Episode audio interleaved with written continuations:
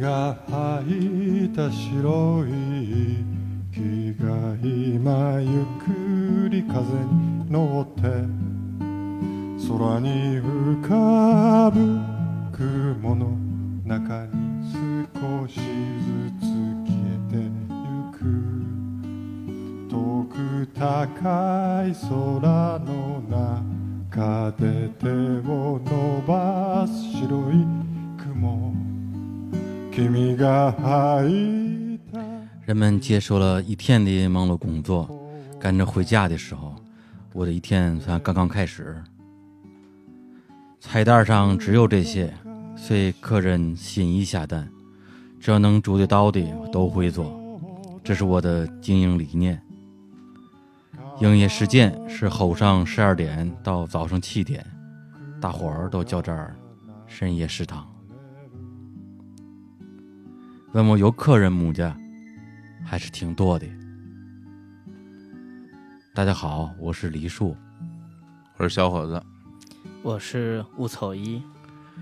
欢迎来到。食 堂。哎呀，这不是个这这这是深夜宅堂，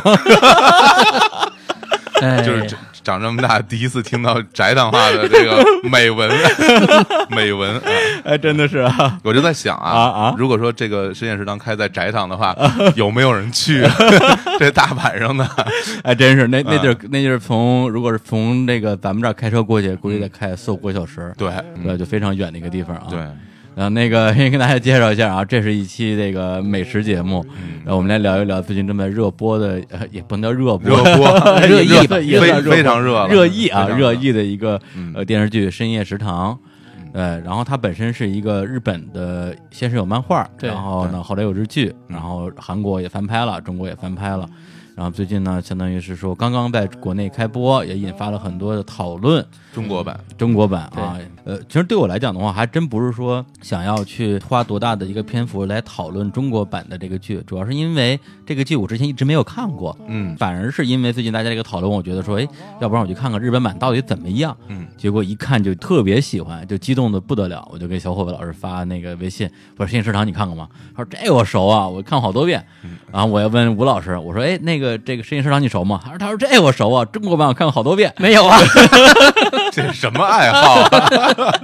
我说那太好了啊，那咱们呃这个可以一起讨论一下，嗯对对对在不同的版本之间，从这个剧以及背后这些故事吧。嗯，嗯，行，那那个我先来介绍一下一些基本的这个故事背景，对因为并不是所有人都看过呃以上所说的所有版本里边的任何一个版本。对，对，《深夜食堂》呢，它最早是由这个日本的一个漫画家叫做安倍夜郎啊，跟安倍晴明后人之类的，你肯定是一个非常自大的这个作家 啊，对，夜郎啊，夜郎， 嗯，还真是啊。安倍夜郎创作了一个漫画，二零零六年的时候开始在小学馆连载，嗯然后零九年的时候拍成了第一版的日剧，也就是嗯日剧的第一季啊，由小林勋主演，对啊演这个食堂的老板。然后一一年第二季，一四年第三季啊，然后去年啊一六年的时候是第四季啊。同时在二零一五年的时候出了电影版的这个第一集，对然后在去年年底的时候出了第二集，然后在中国好像第二集马上要对对对要引进，对就就在近期要上映。呃，之前也有一个韩国的一个版本啊，翻拍版本是二零一五年的，然后二零一七年中国这个电视剧上映是由呃黄磊主演的，然后里边有一些其他的一些演员吧，比如说像那个赵又廷、徐娇，徐娇啊，对，都是这里边的一些角色。它整个这个故事呢，其实讲的是，呃，在日本的一家这个说叫深夜食堂吧，其实就一家小饭馆小儿饭馆儿，她被设定为只在深夜啊，对，只在对深夜开放的一小饭馆儿，对每这个天啊这个东西它其实是一个半虚幻的状态。哎这怎么怎么说么说呢？因为嗯其实在日本有很多这种嗯夜间也营业的餐馆儿，但是以这种居酒屋。居酒屋，对啊，居多，包括一些叫做乌台，嗯乌台是什么概念？就是有，就是很多的路边摊嗯啊，就是我摆在马路边上、河边上嗯一个桌子，外边架一个塑料布嗯，啊，这叫乌台。这个东西呢，现在更多出现在九州地区，在福冈那边啊是一道风景，有很多人专门去福冈，为了看这个舞台，为了尝试啊舞台里做的这些东西。它也是通宵营业的，嗯它是是吗对，它会营业到深夜。然后啊呢，它里面主要是卖一些很简单的，就是比如说拉面呀嗯，呃，还有那个大阪烧啊嗯，就类似于这日种。剧当中很多人好像也出现过，就是在路边儿对嗯就吃一碗面，对仅仅就对吃一碗面就嗯热乎一下就行。大家很知道，在中国也很有名的伊兰拉面啊嗯，这个品牌最初就是由乌台做起来的，在哦福冈，然后后来做大了，然后就开了自己的店面。哦，，对，所以呢，其实这个深夜食堂这概念，其实在日本是不常见的，就是说嗯只在深夜营业的食堂，并不是一个主流的餐饮的营业形式。嗯，对，因为或者是说我是没有见到过嗯只在深夜才开门，嗯呃，嗯而且我这而是往往是说他开门可能是下午五六点，他嗯一直营业到深夜，嗯等于说《深夜食堂》这个剧其实是切了整个这个，比如说居酒屋也好，嗯小的饭馆也好嗯的深夜那个部分后半段儿对，呃放在这里面，哦，有道理。对对对，对，但是他也有这个坊间有一些解读啊，因为嗯这个深夜食堂老板啊，就是小林欣演的这个 Master 啊，然后他本身呢，感觉像是一个啊有故事的人，对，对大家都会觉得，因为他脸上那道疤嘛，嗯脸上有一对道刀疤，对，大家啊都会觉得他是一个退役的某个组的啊对组的组长一类对的，道上呢对。所以呢，就是有人也分析他为什么这个店只在深夜开，嗯包括他特别讨厌美食评论家，嗯也不希望大家宣传这个店啊，对是就是就是为了低调啊啊，不被人发现。低啊调你还开了新宿， 真是。嗯给我气钉边上，嗯真是啊，啊，不过你说这地点还真的是啊，嗯因为我呃今年的时候去了歌舞伎町嘛，对啊，还把李小牧老师给从那个他的湖南菜馆揪过来做两期节目，嗯那个时候我还没看过《深夜食堂》，结果我这次来这个相当于是补习这个剧的时候，他每一集的那个片头划过的那些画面， 对每一个地儿我都去过，我全都见过。标志性的一些对，画面特别激，动，我说我我那我这就是用青年老师话就是属于提前圣地巡礼了，嗯嗯嗯嗯对，就是自己觉得就是还挺幸福的，嗯，这歌舞伎町一番街，因为很多的这种从业人员，包括来去、嗯去那儿就是玩儿的人，啊他一般会玩的玩到很晚，对所以他周围嗯是有一些这种小店的，让是大的家去吃东西啊。但其嗯实这种深夜食堂，就或者所谓说。这种居酒屋吧，它嗯主要的受众它来源于几几种，一嗯种呢是说日本人吃饭晚上吃饭，他有一种就是换地儿的习惯，比如哎，哎，比如第一顿咱们在一个相对正经的一个餐厅里，咱们一起吃饭，嗯吃完之后我们去卡拉 OK，嗯啊，卡拉 OK 是卡算第拉 OK 卡拉 OK 是算第二场啊。哎卡拉 OK 完了以后，大家觉得有点饿了，嗯哎，就跑到第三场，这哎个去吃个拉面，呃吃个盖饭哎，台湾人叫拖，啊啊，对是吧？哦第一拖，第二拖，有 可能是这对对对对对。然后呢，他们等于说这些深食堂的顾客以这种客源其实是居多的。哦，另外一种呢，就真的是那种工作到很晚的这个职员，刚下钟，刚下，我说这是会社职员啊啊，对会社职员啊，就是但吃了晚饭回去加班的人，哎对吧？不不是不是不是，那因为他很晚啊去，基本上就是吃完晚回家的啊嗯啊，啊，因为因为太晚了。他们吃完基本上两三点了。对，但一般来说呢，它就是这这种不是特别啊嗯多，因为大家如果来吃的话，其实下班之后大家会一起来吃。你看日本嗯不是有一个习惯，就很多上班族哎下了班之后，嗯对男的啊结伴嗯一定要去喝个酒，哎如果你不去，回家老婆会骂你，没没有哎地位，就说没你有社这个，交，就说你在你这个人在这社会上吃不开。对，所有的酒都不叫你，昨哎，对对对对对对对对对，就是这个嘛，这春风十里嘛，哎对，所有的酒都不叫你啊，你就非常可怜，老婆也看不起你，同事也看不起你，对所以很多人就是可能就是为了营造出一种啊，嗯我有人约的假象嗯，也拖着不回家啊对，这是我的 猜测，对，这是一类人对，群，感觉很有经验的样子。另外啊一嗯类人群真的就是歌舞伎町那些从业人员和来去玩的人，就他们的生活那个对那个他们生活的就是这节个奏对嗯就是深夜，可能应会进到凌晨，嗯再去吃这么一个东西。嗯对，所以基本上就这些人会去光顾这种店。嗯嗯，对，因为我那次去的时候，还真的是，呃，到了歌舞伎町边上的那些特别窄的胡同，嗯里边既有那种只能坐大概五六个人的小酒吧，嗯也有一些小饭馆儿，嗯那些店肯定会开得很晚嘛。对我觉得那个应该就是，呃，某种意义上的深夜食堂，是它这可能意思开业没有那么晚，嗯但是它肯定是会营业到非常非常晚的。对，，但在在日本的概念里，他不认为这个地儿小，嗯，因为在日本大部分的这种嗯餐饮业，八个座儿算正常。对，差不多啊，超过嗯八个座儿算很大了。对哎对，就是就是很多人他会觉得这很正常，我就来嗯来这儿吃个东西。有好多人就去他不会觉得是小馆有子，对他不觉得是小馆子，嗯就是这饮食店就应该这样。很多人嗯哦很多的饮食店甚至于连座椅都没有，它只有吧台，对对，对嗯进门就是围着操作间吧台一圈儿，大家嗯对坐一圈儿，就就是深夜食堂就这样嘛，对吧？坐老板周坐一围圈大约有能坐大约七八个人，七八个人就。完了。就是这样的。嗯，他这个故事其实讲呢，就是有这么一个老板，然后呢，他背景不明啊，脸上有一道神秘的刀疤。对，然后他这个店里边呢，就是本身的只有菜单上那么几道菜，嗯但是其他的东西只要你叫得出来，他基本上都会做。哎嗯哎，这个特别有趣啊！哎，这个东西呢叫做什么呀？叫做熟客菜单。哦，在很多的日本这种这种小店啊，就是其实日本在除了大城市以外的地方，在很多的社区，一般是在很多社区的一个所谓商业街的把角处都会有这种小店。嗯，这种小店呢，其实它光顾的客源就是附近的居民，啊给街坊们就是嗯提街供坊便利的，。对这个嗯店可能一开就是夫妻店最多嗯，一开能开好多年。嗯，然后来这儿的人基本都是这附近的人。嗯其实他，由于是开时间长了以后，然后个人有个嗯人的口味，他就会有一些所谓的隐藏菜单。哦哎，就是说我来了我就点一个，但其实菜单没有哦啊比如我今天我我想吃一个这个拉面啊，就嗯是拉黄面黄磊做那个那那拉面 啊，一般店是不不不供给的啊啊。但是说你实在想吃，那我也可以给你做一个。嗯对，嗯有很多人就是有这种的，而且这这玩意儿就显得你很很亲近，因为嗯好多人来这种店。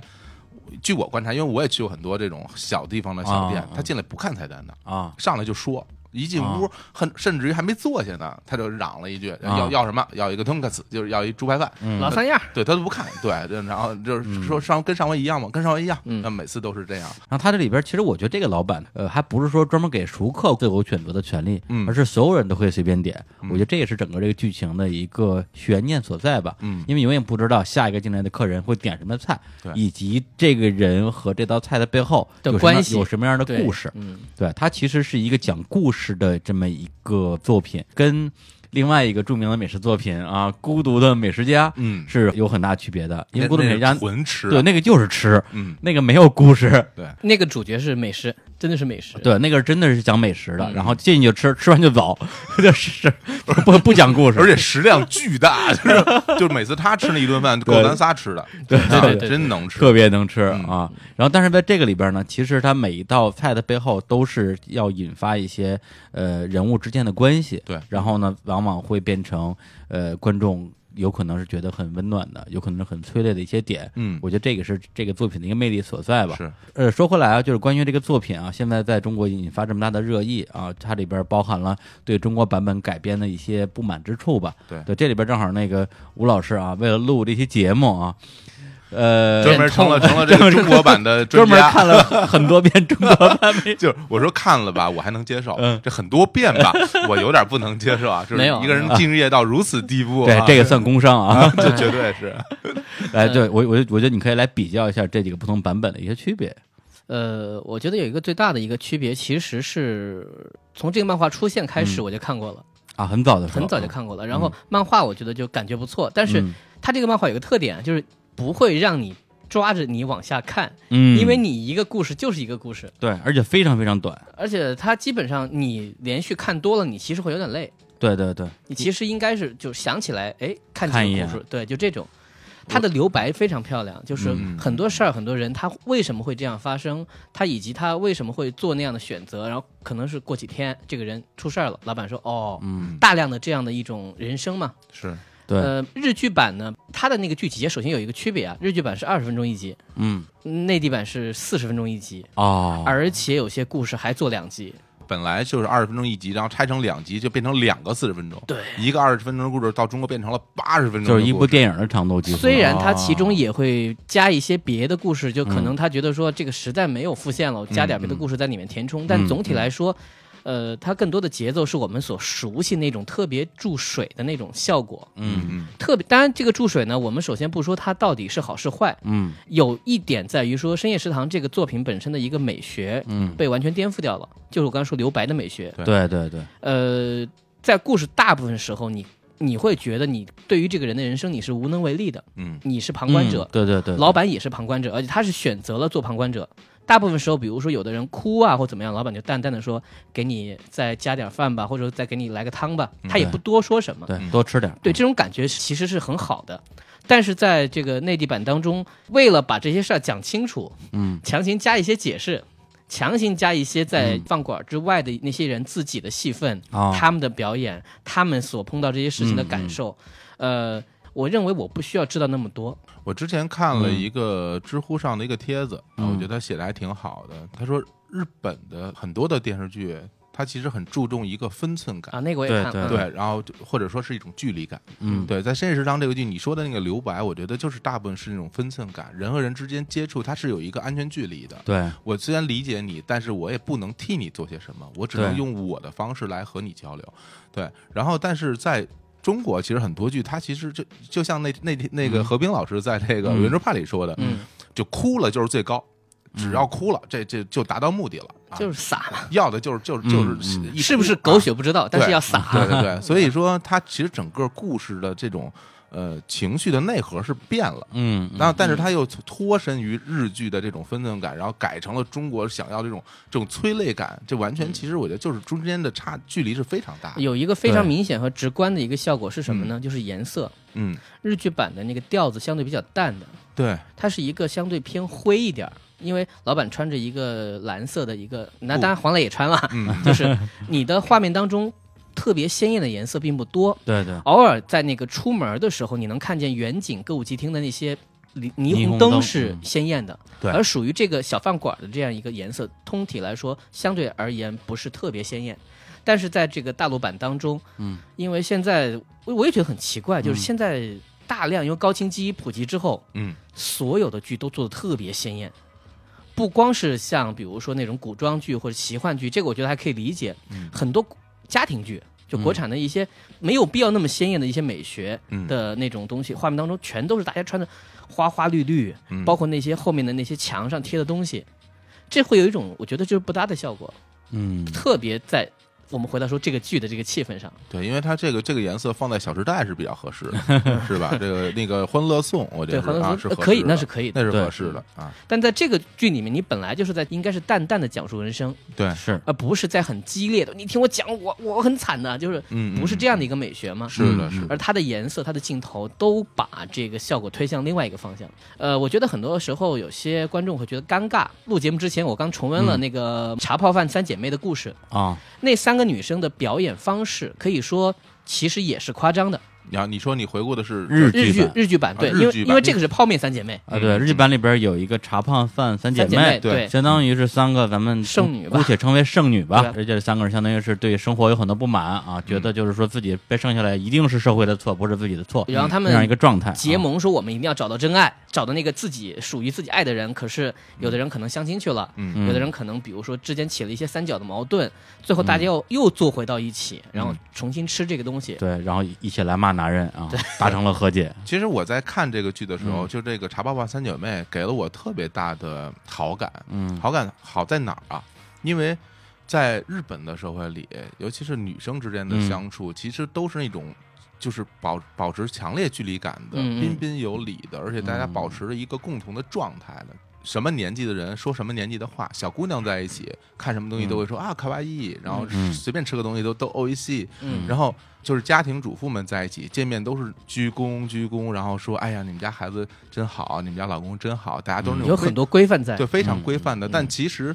而这个三个人在深夜食堂里的嗯状态是嗯相对日本社会状态是非常真实的，嗯就是他其实心中有很多不满，嗯，但是他平时不敢说。他坐到这儿，他就敢跟自己身边的这人说：“哎，你哎男人嘛都这 样，什么那个，对对你看对对他都对特对特特讨厌，什么我们一定要找到什么找到呃自己喜欢的男人什么。”而且就这他种话，那他个在其他地方嗯他是说不出口的。他这个对状态跟东村明子那个《东京白日梦女》里边其实也差不多吧。对，差不多，嗯差不多，就是真正的能够说一点心里话的、嗯交心的女生的状态，嗯在这里面就呈现出来了。嗯对她虽然表演有点夸对，张，我觉得那个对是对的，那个对表演过头但，因为在故事当中，大部分人看他们有有一种说，哎呀，怎么回事儿？他是刻意做什么？旁边两个食客对，就用一种很嗯对奇怪的眼神看，老板也是一种说，对哎呀，就不跟他们说话她吧。之所以这样，对就是因为就是在他们的压抑眼了嘛他们的眼睛里面，女生不应该说这对种对对话。对，嗯女，生不应该在这儿对聊这么露骨的、这么野蛮的话题，然后表达自己非常激进的观点。而但且他们是很这个刻意是中性词嗯，很刻意在说完一段话之后说个呢，对是吧？对所以还是我们说的对，男人都是垃圾。嗯， 那对， 就是这种，对就对对就大大家达成共识的感觉。对，对对，达成共识，我们是一个团体。嗯对，嗯说回来，就是说他们这种状况，其实本身你看到的时候，你如果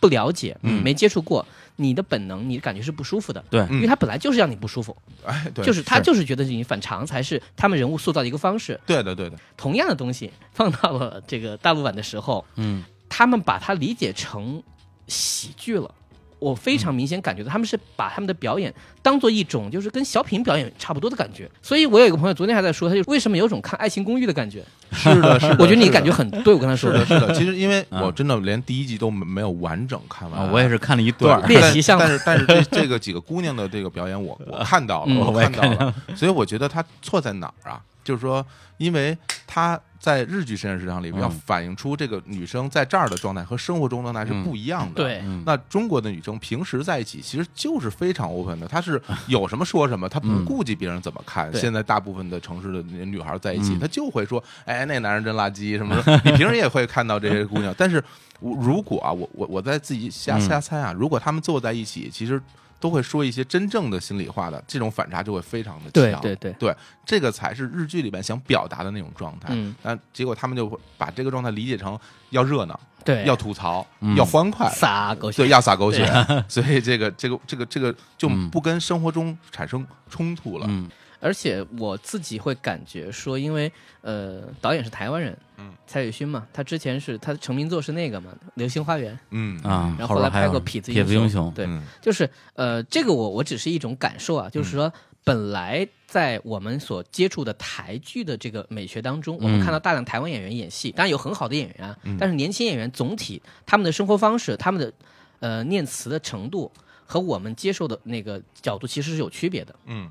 我看大量的，包括呃十年前和现在的台剧，就年轻的偶像剧，他们的说话方式没有太大区别，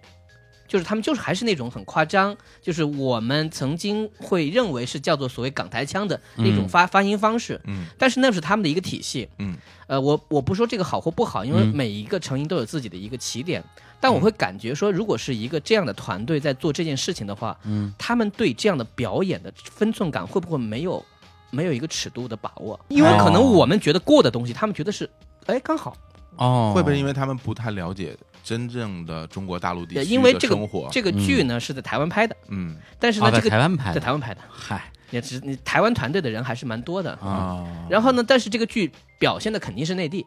我嗯从它各方面来说，所以我觉得你至少你让观众想认知的是一个类似于呃，就是所谓的一个南方城市吧，嗯，这样的一个三个女孩儿。那么我们对她们首先是有一个预设的，你应该是一个什么状况？嗯这个状况一上来不一样，我立刻会出戏。我们这你先不说演技，对吧？ 因因为本身它设置这个场景在中国就不存在，它对，当然会出现。整个如果你如果是个在完在什么呷哺呷哺里，或者是一个对麻辣烫里，那肯定大家会觉得哦，有生活中有，对，而且还有这个这个这个店的个地点啊，嗯，这个在那个日剧版当中，它是一个拐进去的一个小小小地方巷子里小巷 小子。巷子里，你可以说这个地方，如果你不注意，你其实看不到的。对，嗯它因为外面虽然很热闹，这边其实可能好像好像是一条死路还是怎么嗯感觉？然后那个韩国版它是这样，它是表现在一个很大的楼下面有一条其实也没什么亮光的一条小巷，嗯它它它秉承了这个嗯风格，但是大陆版是一条在河边吧的嗯酒吧街，嗯两边全都是 那后种海啊，灯红酒绿的感觉，丽然后江啊这。对吧就这种感觉丽江什么的音乐都一瞬间，我那然后你想片头一出来，然后老板一出来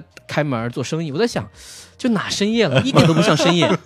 对吧？就是你周围都是人，嗯走来走去的人，嗯呃，这个气质是完全不同的。是，对是对，嗯对，刚才其实我觉得武指导是从几个角度啊，包括他们的表演，嗯包括甚至是配色，对还有他的这个剧本留白的部分，对不同的角度来讲这个这个戏跟戏之间的区别吧。嗯对，因为我自己是先看的漫画，漫画呢其实是一共下面出了十七卷，一共讲了二百三十九个故事，相当于是二百三十九道菜嘛。然后最后一个故事是一个所谓叫 A 套餐，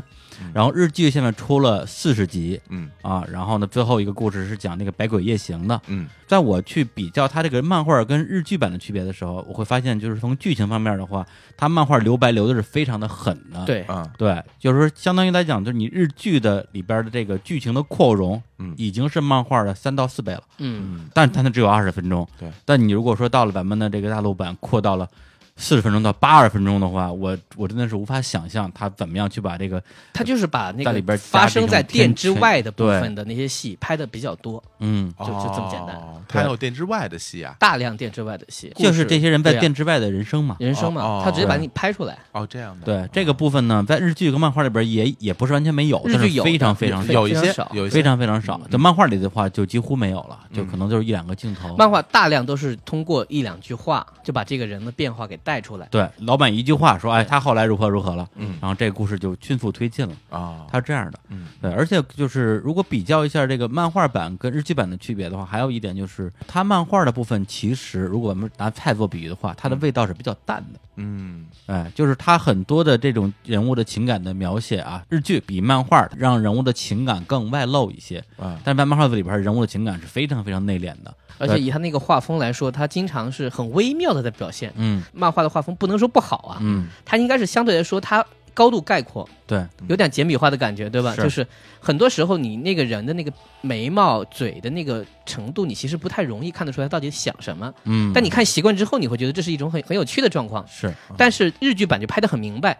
他是痛苦，是难过，他有些话可能会用台词表现出来。然后还有一点就是说，虽然它整个味道会比较淡，但是它会比这个日剧版本会甜一点儿。对，嗯，我就举一个小例子，里边有一个故事讲的是一个呃家里条件很差，然后每天都要去送报纸，一个男大学生嗯和一个。呃，迅速成名的一个女明星之间的恋情啊，嗯这个故事我给它命名为“他成功了，他没有” 啊， 对，就第一三个明治嘛，这个故事里边的这一个日剧版，相当于是这个女孩嫁给了一个虽然是一个社长啊，一个 IT 公司的社长，但是也还算是蛮懂他的，就是并不是一个坏人。嗯他并不是说完全不幸福的那嗯哎种对展开。然后跟这个男孩做了一个告别，嗯啊，这个这个故事就很恬淡的结束了。但是在漫画版里边会有一个剧情的反转，就是在整个这个漫画的最后一页，一年之后，这个女孩离婚了。离婚之后呢，老板说了一句说她可能还是喜欢吃三明治吧。哎，这时候门一把开，，把门一开，两个人进来两个人对出就就进来说，老板要三明治。他漫画其实很多处理会更甜一点，但是会味道会非常淡，嗯对，就又没有甜到让你会觉得齁的慌，或者是你啊让你真的是催泪那个程度。就是漫画的节奏会让你感觉说发生什么都有可能，嗯，因为人生就如此嘛。人生如此，对。而老板就只是一个旁观者，对他也不参与。呃，而且他，我觉得他能够选进这个日剧这四十集的故事，相对来讲还都是剧情比较丰富，对，而且有一定的这种所谓的你说治愈也好，或者感人也好的这样的一个成分的故事。而很多的，其实你看完之后，真的是太淡了。心中百味杂陈，不知道说什么的故事，在漫画里非常非常多，甚至有些故事你看完之后觉得很尴尬，觉得哎呀，哎呀，人生真的是啊，你把它改编对成这个影视作品，还是需要一定的冲突感。对本身我觉得《深夜食堂》这个剧都已经是一个非常成年向的，当然我嗯不是说是嗯，成人向，是成对年向的，嗯因为我觉得。我现在在想，如果我二十几岁的时候看这个剧，我可能就不太看得懂，嗯因为我没对有我那些生活的阅历的话，我是理解不了那些是的，是的，那些非常细微的情感。情感的变情化，感对对，嗯嗯，而且这故事我觉得它其实，呃，是一部非常典型的以这种所谓的美食来带出人生的这么一个作品。对，它里边有非常丰富的不同的这种时刻啊，每个人有自己的生活，又有老板这样一个非常好的观察者的角度去帮我们看这个世界。包括有有点说书人的感觉吧。就有些时候对他对会对观众介绍这个是谁谁谁其，实它最来龙巧的一去点脉是什么？是什么？是因为食物是一种慰藉，嗯，就是它不单单是一个旁观者。如果他仅仅是一个说书嗯人或者是一个旁观者的话，他其实是没有参与的。但是老板的参与是通过食物给他带来安慰。对嗯。这个东西就和他的这些食客发生互动了。对对，所以这一点我很觉多得他设啊置是很巧妙嗯，的。对对这个所谓的以前咱们说花语嘛，嗯它就是梵语，梵语 茶包饭代表我的心那种。对我我我知道你现在很开心，嗯或者我知道你现在很难过，嗯但我也不知道该说什么。嗯，来吃碗饭吧，对，就加点饭嘛。加点饭，但是每个人家的饭不一样，其实是代表老板的心意。对，呃，你要不下面给你吃，对吧？就是本来说挺好的，是一个美学嘛。对虽然这个这个词儿被 TVB 用太多，大家觉得是个段子，但我觉得这句话本身没有问题。对啊对对吧那肯定是这句话没有问问题了。是，他而且情感就是这对，样。而且老板他的跟食客之间这种分寸感是非常非常让人觉得舒服的。对就是他不介入每个人的人生，嗯或者说他只介入那么很浅很浅的一点点。对，一点也点。就是你能感觉到他跟所有这些食客，首先都是熟人，但你说他跟谁是铁哥们儿、朋友，喝喝大酒，我来讲讲我的故事的没有，对他也没有敌人。曾经出现在一个店里，有很多的人是非常的讨厌的。对，对，如果我是老板的话，我肯定上去之后就 就是滚，对，但是他也没有，他就说你讨厌那是你的事情，反正你是我的客人，你来吃饭，我对给你做。你要是让我对我他没有我来态解度，对他他没没有有态度，是说我支持你，我反对你，我鼓励你，什么都没有。嗯、我觉得这个点恰恰在于他心里是有非常对鲜明的态他度心，里有，哎对，但是他不表现出来，或者是表现的非常非常的克制。对，对他有时候用饭来表示，嗯对他整个剧里边，如果是让我给我印象比较深的，大概有两个地方，有一嗯个是、呃，好像是某一个女的的什么前夫过来闹啊之类的，嗯然后老板就说了一句话，然后那个男的就说，哎，听说这儿老板不多管闲事儿啊，嗯，呃，就这是一个很重要的细节。啊当然，他当时给出了自己为什么要管这个闲事儿的一个理由。还有一个剧情，我不知道日剧里拍没拍啊，因为日剧我不是每集都看过，嗯就是有一个女的，就是连着死了好几个老公，然后每次嫁一个人，然后这个这个老公就会迅速的去世，然后就变成了一个被诅咒的女人。嗯，然后最后呢，这个女人就是她最新的老公又死完之后，她来到这个店里来吃早饭，这老板两个人就简单交流了一下。后来这个女的就问他说：“你为什么不结婚呢？”老板说：“可能跟你一样吧。”然后，哎，漫画的下一格，我看的漫画嘛，下一格就是，呃，因为很多人说这个女人是是这个什么吸血鬼啊，吸干了男人的精血，然后男人就死了嘛。嗯、老板说，嗯，我现在觉得她可能真的是吸血鬼。然后在老板的脖子上有有一个那种草莓，有个印儿是吧？哎，我说，哎呦，哎呀你老板浓眉大眼的， 你也日粉儿啊？ 我就这种感觉，你知道吧？嗯嗯呃，我就这是我看到的，就是说他真的是跟他的客人之间介入最深的这么一个小故事，但其他嗯的他都是非常的隔岸观火的一个状态，抽着烟，对吧？靠着那个吧靠台就，靠着吧台对，嗯抽着烟这个事儿吧，就是是嗯艺术创作嗯啊，就你的这个后厨嗯，但是抽烟这是不其行实是的，其实不行这是的，肯定不行的啊，这是非常不好的对对对，就我当然我有时候在家自己做饭时候，我会叼着烟，嗯但那顿我自己吃啊，我不是卖给客人的。对，而且真的是我最近因为在补这个剧啊，所以呢，这两人就养成了几个改变。嗯，第一个就是最近特别爱做饭， 每天在家里就是饭都是自己做，哦嗯哎包括晚饭什么弄几个菜什么而的且，你要摆起来，呃，就摆起来。然后第二个就是说，每次看剧的时候总想抽点儿喝点儿。啊对，我觉得我是一个自己在家基本上不抽烟不喝酒的人，嗯，呃倒觉得说，哎呦，看他看他抽，我也想抽，挺带劲 的，挺带。劲的那种感觉。嗯，不过我我跟武指导应该是自己做饭这个经验比较多，我哎们俩都是呃很对爱做饭的人嘛。对，行，那这样吧，我们要不然就先来放首歌啊，好因为呢，呃，刚才这个部分主要是我们来讲了讲自己对这个实习生这个作品的不同版本的呃自己的一点印象吧。对，然后呢，接下来每个人会讲一个在这个日剧里边吧，嗯印象最深的一个故事是啊。然后我们先来放首歌，这首歌来自于小伙夫老师要讲这个故事啊，就是这个猫饭女孩啊嗯对，徐娇啊，啊，没 学， 哎呀，我都没看过中文版，但在日日日剧版里叫美幸啊，啊美她幸她是一个演歌歌手，对，然后后来等她呃，我就嗯补充一句，就是大陆版把它改成了叫鱼松饭，啊，鱼松饭是个什么东西我？也不知道，啊哦就是就就说这个东西可能猫饭这个东西在那个词儿可能我们这边都没有，但我觉得就嗯嗯差不多吧。它因为猫饭指的就是把那个鱼干不是刨成那个对嗯，对嗯对，跑鱼竿。烤鱼干放在饭上，哎对行，那我们就来听一下，在这个日剧版本里边，这个美幸啊，嗯她的唱的这首《演歌》。对，歌放完之后，我们来听小伙老师讲故事。好，好，泣ける男は戻ってこない生まれた時から寝なし草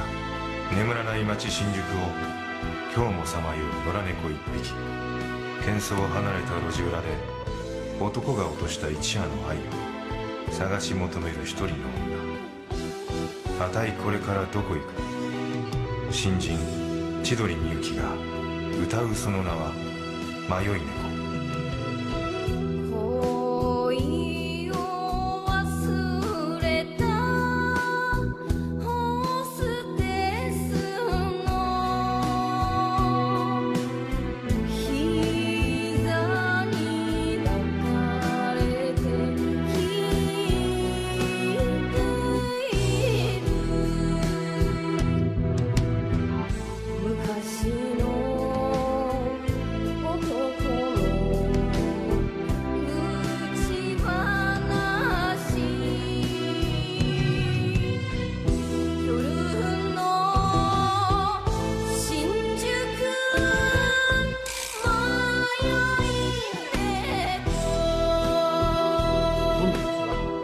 彰の千鳥みゆきさんですよろしくお願いしますよろしくお願いします。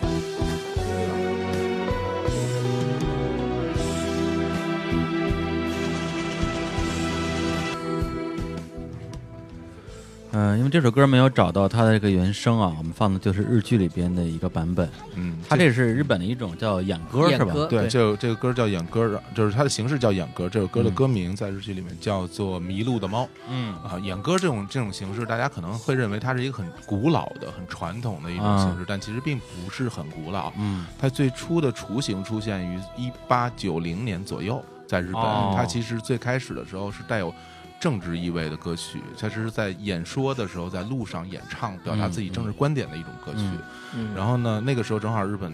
整个思想特别开放的时候，大家有很多的不同的政见，很多的日本人就在街头去展示自己的这种政治态度。嗯到、一直到现在，其实日本的政治选举还是以这种街头叫喊式的这种拉票、嗯，作为一个非常重要的一种形式。哦，然后这个演歌，呃，它最它其实还是用了日本歌谣的旋律，就是对它日的本发声方式，日本对传统歌谣的方式，它不是现代所谓的这种啊、呃国际化音乐的这种旋律走向，它还是日本比较古老的歌谣形式，但是它的内容唱的其实一开始是政治选举嘛，后来这个东西被很多的大家所接受了，所认同了，但是一旦这种歌曲被很多人认同之后，它走到社会里边变成社会的主流之后，哦它其实就变成了很多的关于情感类的歌曲，所以我们现在听到的大部分的演歌都是在唱女人的忧伤，嗯主要是女性的忧伤，对，对于感情的失落，对于、嗯呃爱情的向往这类对的题材是居多的。所以其实现在在日本喜欢这种演歌形式的人，一般都是年纪比较大的人，哦，所以也是为什么。在每年的日本的有一个跨年啊，算日本的春晚红白红歌白会歌会啊，红白歌会里面每年都一定一定会会有有演嗯歌的表演，然后穿着和服，啊穿着和服，把来头发扎起来，对，然吧嗯后你看它是根据每年不同的啊，呃，当年日本国内的形式来唱不同的题材，啊比如说那年地震了，他就嗯会唱一个振奋大家心情的那种那种歌曲，哦让大家一起来加把劲儿，一起来来度过这个难关、嗯啊。嗯有的时候他可能第二年会有什么重大事情，你像之后伦那日本的奥运会嗯那之前，他肯定会唱类似于这样的歌曲。哦，对，他其实而且都这个歌肯定会放到演歌这个环节。对，而且他基本上都是只会在红白歌会里还会唱比较大的题材的。嗯，对对，也相当于我们暂且可以把它理解为我们春晚中的那种主旋律的难民忘歌吧，今宵。 对，类似于这种啊那种。然后当然也很有很多年轻的人，呃，也尝试着去做一些演歌嗯的作品，然后包括就是那年在那红白歌会上的那个、呃桃草啊。啊，哦桃草这组合，他也唱了个演歌，但是他就比较比较夸张嘛，比较欢快。然后大家很多台下的那些嗯岁数大的老演员看他们在那儿唱，那很开心，因为嗯就年轻人唱这个其实哦并不多。对，因为对中孝介是一个呃演歌这块呃儿，不是中小姐他是不是岛吗歌，哎还不一啊，样中小姐吗是岛歌岛，歌它是来自于呃日本的，比如冲绳那一带但是的唱腔好像啊岛屿歌曲，呃啊，对，它唱腔你听起来很啊像，但其实还是有区别的。哦而且岛屿歌曲唱的一般都是岛民的生活哦啊，他们日语写成汉字叫做岛，一个口字旁一个贝嗯啊，那主要是唱，然后那个下川里美嗯啊，对，也是唱这种岛歌的哦啊，，对，这因为我是看那个动画《夏目友人帐》第一季的那个片尾曲，嗯嗯中孝介演唱的，那你遗憾了，前一阵子中小姐刚北京刚办完演唱会啊，是吧？对，，在那个世纪剧院。 哎呀，可对惜可惜，对，所以这个演歌这东西呢，其实再回到我们这个剧里面、讲一下这个整个它大概的一个故事梗概，嗯哎呃，就是一个叫美幸的一个姑娘、嗯啊，她自己是一个演歌歌手，嗯但她是一个很年轻的姑娘，非常年轻对嗯，但她自己是一个演歌歌手，但是呃一点名气都没有，嗯只出过一张单 曲、对，一首歌，一首歌，然后呢，后来呢就是。呃，他们这个深夜食堂里边啊，有一个词作家，嗯啊，就是听了他一个 现场的也演唱对，，就也是他的他们的一个客人，对啊听对现主要在是因为老板先推荐嘛，对，老板就会觉得啊我我帮你吧，老板对管了个闲事儿啊，啊，对，我 帮你对把是说不管闲事儿， 还是挺爱管闲事儿对，的，把他那海报贴在那个墙店上嗯里了，然后大家就然后还然后说。说有 CD 你们买对买对不对买啊？对，然后那个崔大说：“我听听啊吧。”然后他就在他店里开了一个店底小的型小型演唱会小型，的 live，然后大家会高觉得达啊10然后个大人家之就多鼓掌啊， 对说对唱得好。然后这个那个词作家呢，就给他写了一个词哎，就是这首歌叫《流浪的啊猫迷路的猫啊迷路的猫迷路的猫。嗯然后结果他一下就火了嗯啊，连续多少周呃登登就登上了排行榜的第一名。对，就很红，但是在他非常红了以后，他就会有很多的演出。嗯结果没过多久就发现他得了重病，得了绝症吧得，了绝症，然后结果就是之后就去世了、嗯啊。去世了之后，这点儿就回到他最初的这个设定了，就是说这个女孩刚到店里的时候，嗯她点了一份饭叫做猫饭，哎，就是一个米饭，上面加一些这个就是鱼花。啊，嗯日本的那种干鱼搓成的花就儿，嗯是大家现在如果吃那个什么小丸子，那对，就呃上面会撒那个东西，对其实对对，然后差风不一多风一吹都会哗哗哗哗晃的，而且他感觉像是拿一个咱们小时候就是那个抱木头的那种对对豹子，对然后去抱那个鱼竿竿儿的儿那个啊爆因为因花为那个这是标配嗯啊，像这种那个它这个鱼鱼竿儿非常的硬，啊，对，就是嗯韩红拿着能 打人，非常硬嗯啊！它它的吃法只能只能用那是个用那个对嗯豹子把它，那就是抱木的那豹子的原理一模一样，哦，把它爆成特别薄的鱼花儿放在这个饭上，然后嗯加一点酱油。这这个很多时候，其实在日本原来的时候里，就是这种东西，其实真是给猫吃的就。喂猫的对，然后它它就叫猫饭嘛，哦嗯，然后他一开始就是点了这么一个猫饭，哎然后最后呢，等他去世之后，嗯老板打开门发现一只小猫哎在他的店门口去吃一碗猫饭，然后他就跟他说“欧盖里”，就欢迎回来，嗯就是这么一个故事。嗯其实，嗯，我想说，就是他为什么用这个猫饭当做呃来展现的这种食物，嗯呃，我个人理解啊，因为像这种饭应该是所有所有店里面最便宜的。哦，它是价格最低的。比如说我们在日本能够吃到最便宜的连锁店，嗯像松屋什么的，一碗饭应该也就是两百日元左右吧。啊，对，在日本的就是算非常便宜，非常因为便宜了，人民币就十几块钱吧，对，因为基本上最大众化的餐饮的标准应该在五百日元左右、嗯啊，然后一千日元就能吃的一个不错的定时了。那这两百多的这松屋应该就是非常非常嗯最便宜便宜的了，但这一碗猫饭，我认为可能到不了两百，也哦就一百、一百、一一百五，也就这么多钱。哦，对，几就是块非钱几十块块钱非常非常对就是10最块钱以内便宜啊的，因为她其实为了展示，就是这个姑娘当时其实过得非常的落魄，落魄，但是他嗯落魄到这个程度，他每天晚上都要就去唱卡拉 OK，对，因为他就是爱唱歌，因为她就是喜欢唱歌。对嗯对，其实我为什么对这个故事那么的有感触，而且其实，在为了准备我们这期节目，啊啊我其实就在录音的早上，嗯今天的早上，啊我还专门又回顾了一下，嗯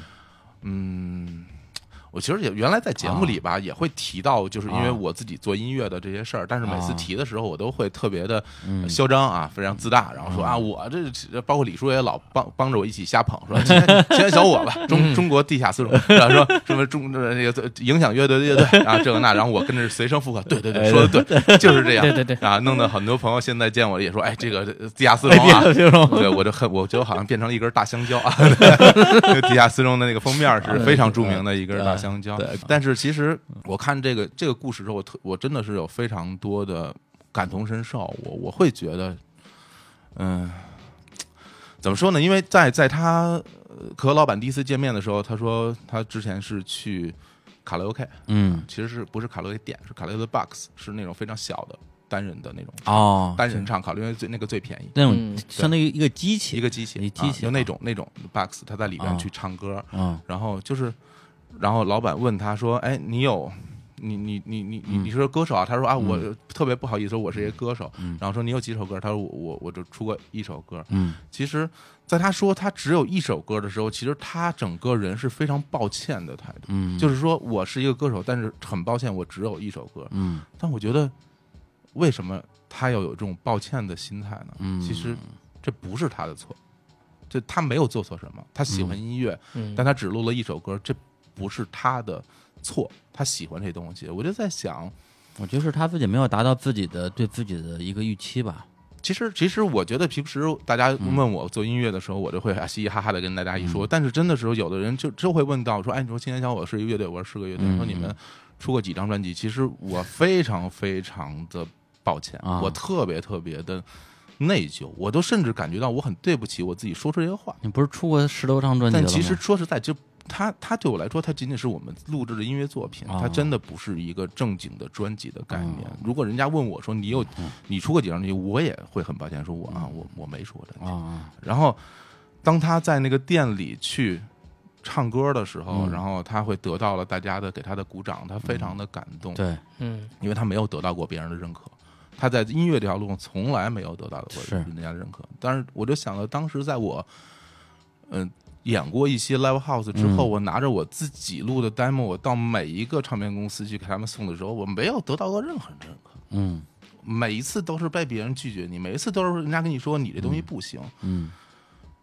其实你到底有多难过，就只有你自己知道，没有人会知道你的心情。每一个人面对你的时候，他可能就是因为商业考虑，不管什么考虑，不但管是客气或嗯不你的客气，心情，你的心情就是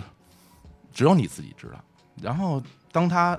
得到那个词作家给他写的那首词的时嗯候，他那种感动，他会认为有人认可他了，有人嗯去帮助他了。嗯那个时候他的那种心情，他又开心，他又不知道说什么好，是因为嗯他没有、他出乎意料啊，嗯他没有想过我能有这样的一天，嗯我能得到这样的机会，嗯，就是嗯我就会觉得，你现在说最后他那首歌最后红了，那首对，歌那时候跟红他都还没有他想到反而的事儿，啊红了之后，这首歌叫什么名字？这首歌叫做《迷路的猫》，是叫《迷路的猫》，他唱的还是一个人不知道自己的路在哪里的一个状态。他虽然唱的是一首就说爱情的歌曲，嗯但其实我觉得跟他整个人的状态是一样对的。这个词作者，我觉得也是抓住了他那种状态吧。，嗯对啊，其实我有时候我就会，我看了嗯这个剧，我就会想，其实你说我做了这么多年，做这么多年音乐，嗯我不知道我这条路做的对不对，因为我到现在我也没有得到过真正的主流市场的认可，啊我只会被朋友们大家说你们你们不 错，就说。我没有得到过这些东西。那至于这条路走的对不对，我自己都不知道。你问我现在，哎，你说你做音乐，你能做到什么程度？我不知道。嗯，然后你说，啊，这个嗯嗯这个这事儿真是，就是其真的是会有很多人会鼓励你啊，有很多人也会也嗯对会也打有也有会有些也人会是打真的嗯你喜欢，有的人会鼓励你，有的人会打击你，但是但是我说实话，其实鼓励我的人我会很感激，打击我嗯的人打击我的人我我可能会觉得呃每个人有每个人的想法，但是嗯说实在的，他不管是鼓励也好，打击也好，对我在这条路上没有什么帮助。嗯，我不知道我会走到哪里去，我不知道我能做成什么样。我知道的仅仅是我现在可能我还想做，嗯但我之后能做成什么样，我一点儿谱都没有。我甚至于说，你过几天我还会不会坚持做这东西，我也不知道，一切都不清楚。所以我就觉得，当他到最后，其实他去世的那个时候，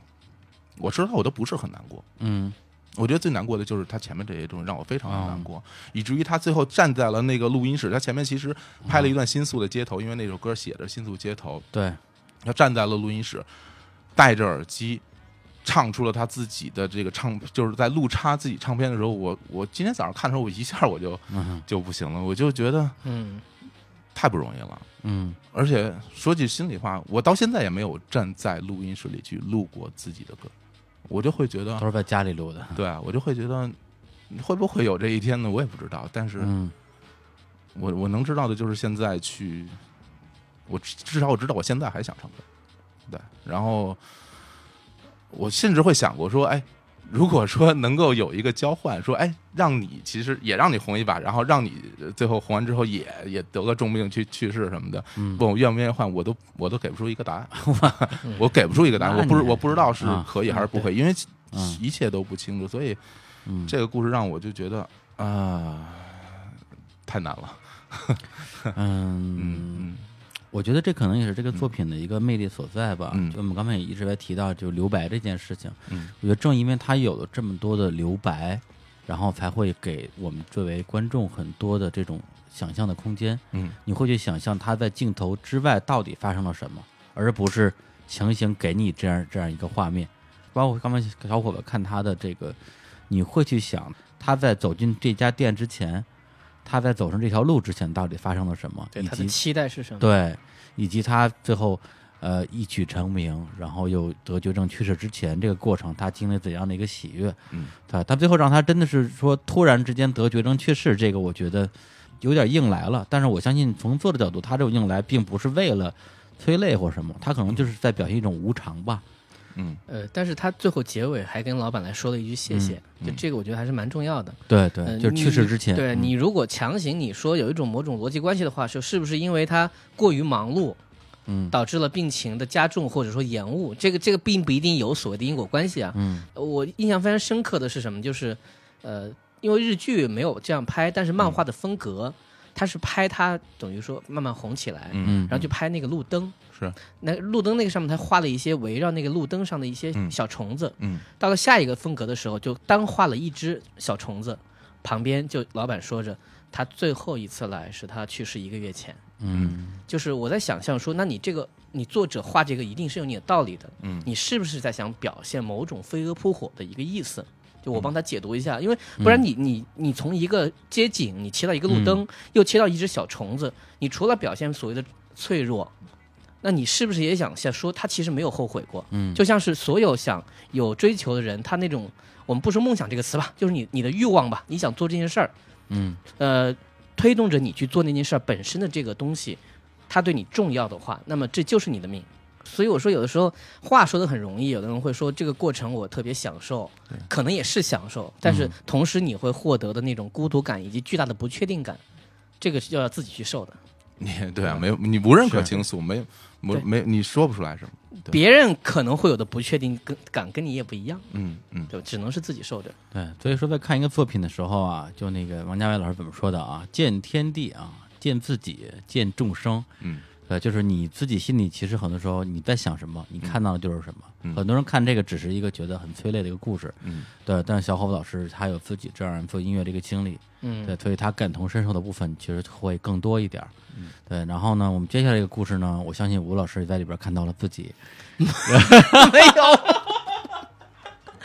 那这个那主 这个这这个个这个过渡还可以吧？那那下一个故事的主人公一定很 强壮。 没有其了没实有其实了这样的，对就啊嗯是猫饭这故事我也很喜欢，但是基于大家都要说不同的，所以我选了一个相对比较偏一点的，但哎是我确实也还蛮喜欢的。对，嗯 就是这个有一个常客啊，这个店就是嗯叫一个叫小童的，嗯小童，小童的，然后她的这个人设呢，她好像应该也是一个做特种行业的一个一个女性，嗯嗯然后她有一个类似于说人设说，哎呀，我特别怕冷，嗯所以呢，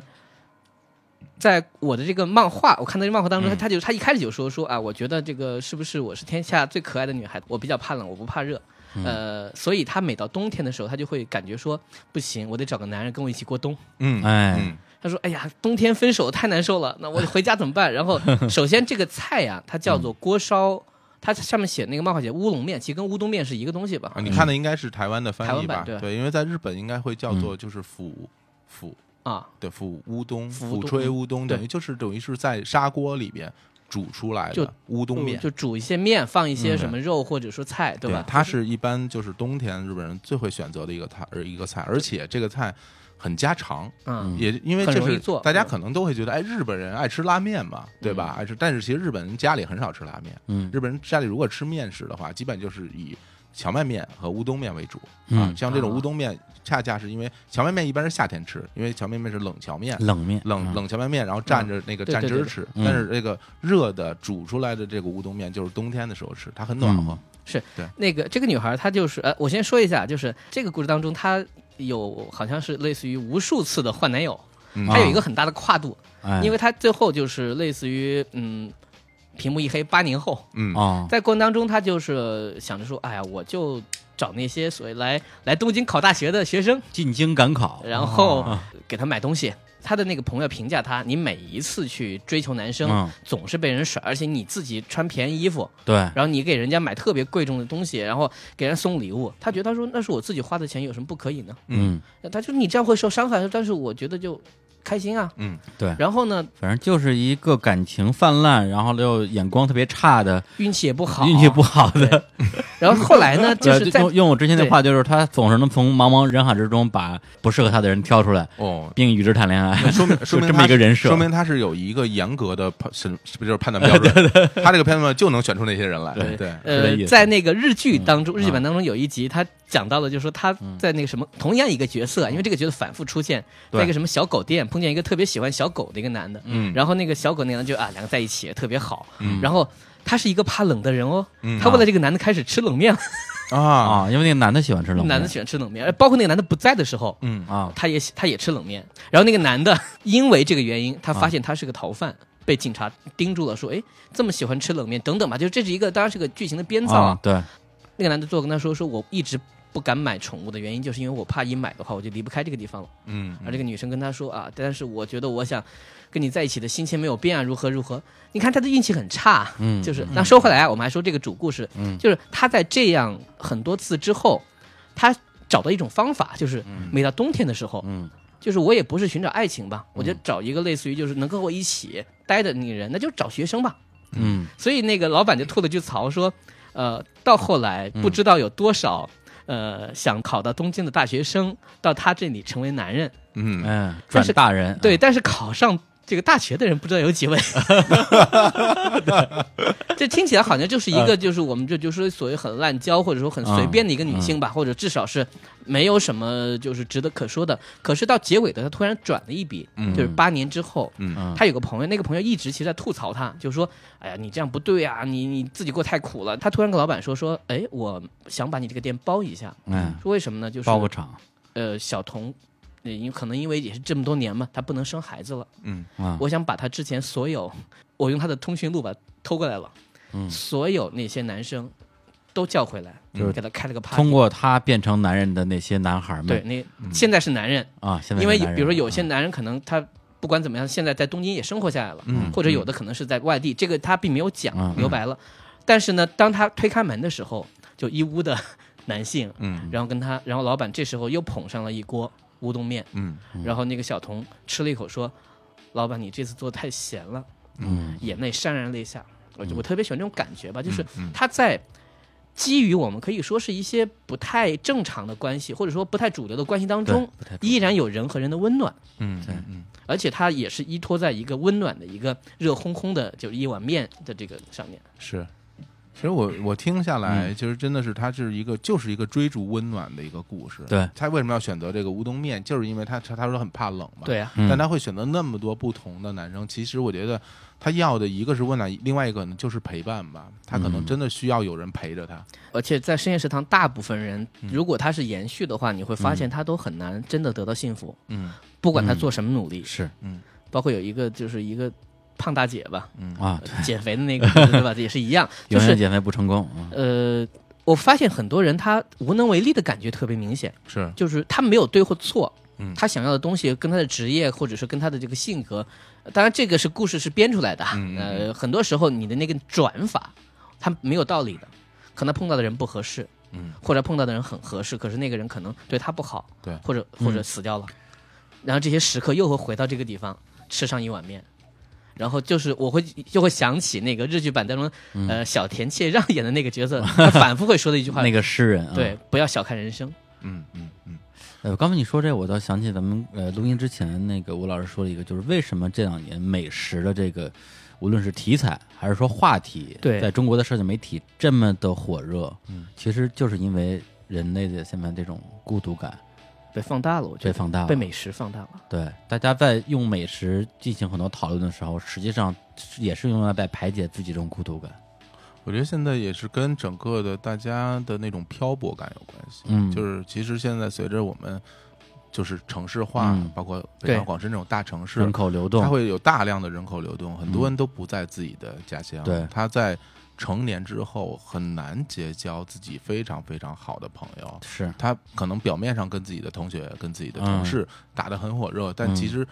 始终是有距离感的，对始终然后包括饮食、包括生活、嗯包括气候，所有东西都不见得适应，或者说他可能不适应。但是为了要在这个地方对生存对下去，他就一定要在这儿付做出很多很多的努力。但这个你说他孤独不孤独？他一定会对很我孤们独无从论产业上说，就是有大量的视频或者什么东西，其实是为配饭而生的。嗯就是如果说我们有正常的所谓社交性的那种饮食过程当中，其实你是可能不需要这些东西。但我现在觉得这种东西越来越多了，嗯不管是日本国家所谓叫泡面番，嗯啊，就是。你在吃这些东西的时候，其实你不想让自己意识到你在一个人吃东西，嗯虽然我们可能也有所谓的孤独的美食家这种美 学，对吧？我面对我点很多东西，我慢慢吃，我品味美食本身。嗯，但很多作品它其实就是在陪伴你，是它把那些包括类似于像一些呃所谓美食的纪录片、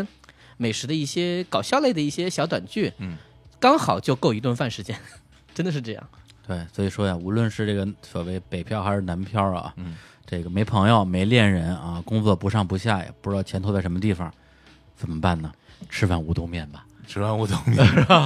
呃哎这我觉得他其实他整个这个作品描写的就是这个状态，只不过他选择的是在东京歌舞伎町这个地方生活的一些边缘人，对，相对对更极端对的状态下，对一些最害怕孤单、最害怕寒冷的人，嗯，来讲这样的故事，嗯，对，所以我觉得我知道啊，这个也是见自己啊，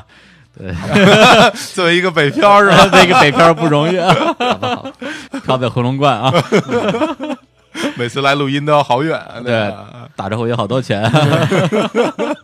长叹 一不知道一声叹息。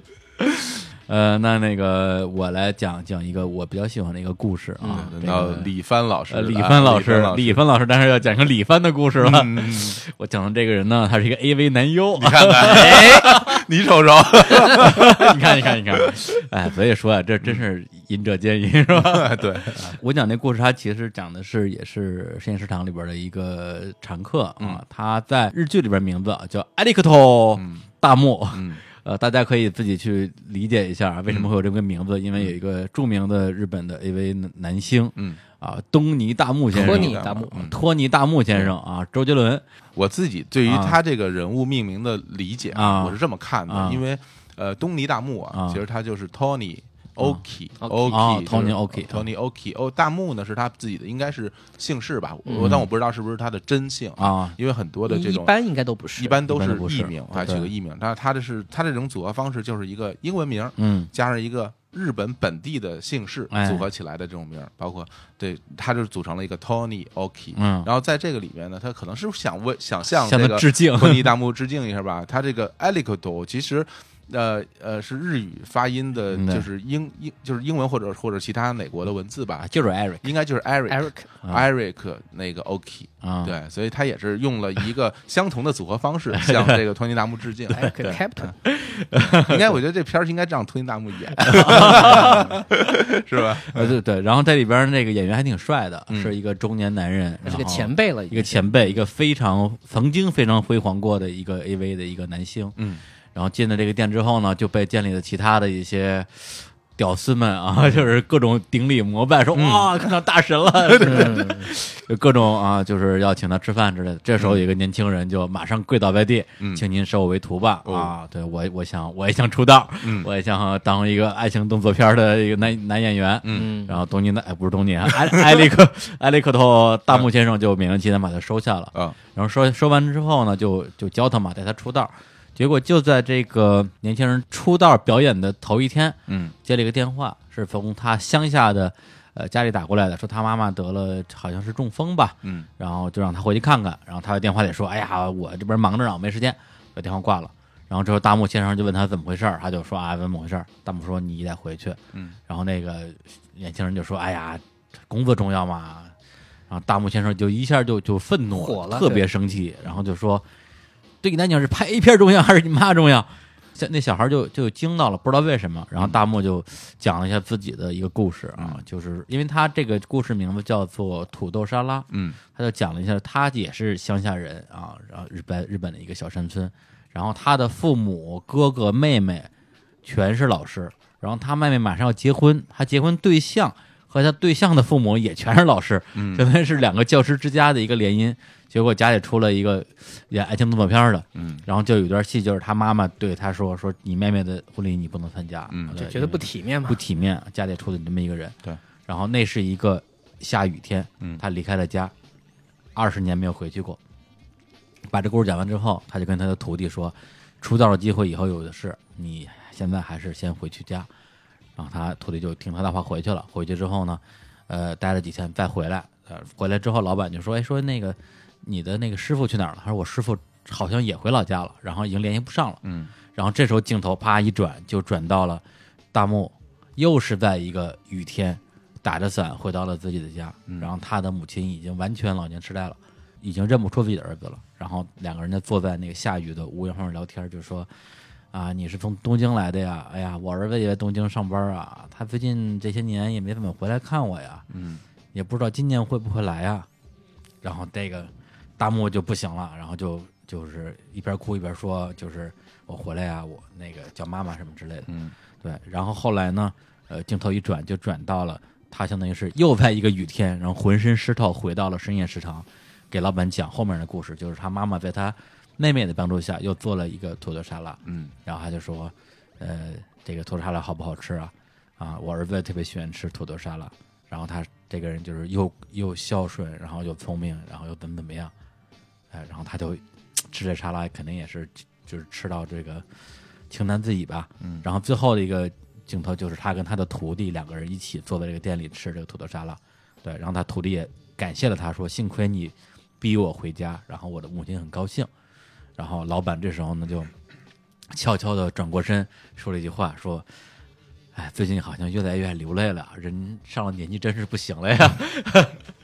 就是这么一个，就这么一个剧情吧。嗯以温情收尾，对吧？对，以温情收尾的一个故事。其实我看这个故事的时候，我也自己也会想到一些呃自己跟家里长辈交流的一些东西，因为他那个故事的本质其实在于说，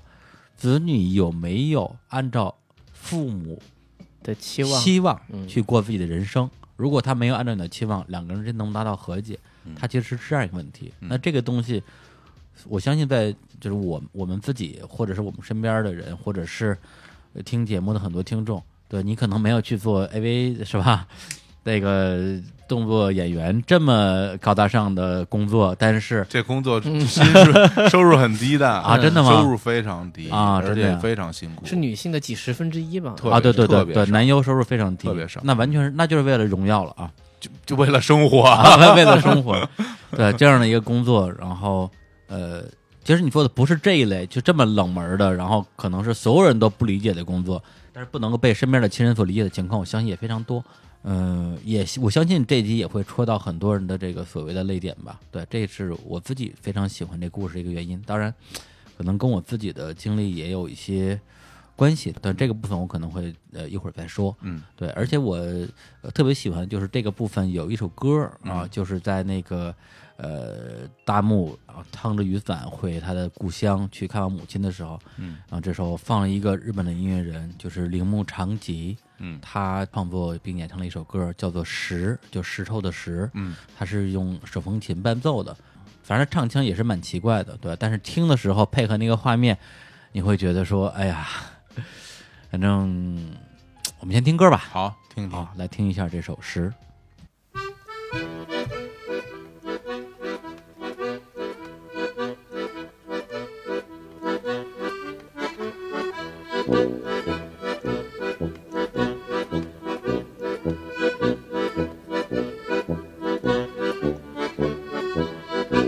思い通りにはならねえな近づいてるとも思えないここが一体どこなのか目の前を車が通り過ぎるあの日の流れ星が流れて我が心に落ちて石となるきっといつか俺も自由になるのだろうな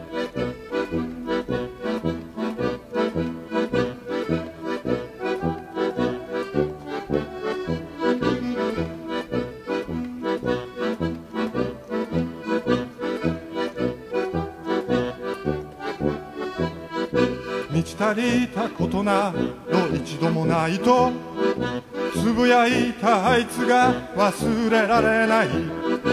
駅前の道がどこに続くともかまどの中では火が燃えるあの日の流れ星が流れて我が心に落ちて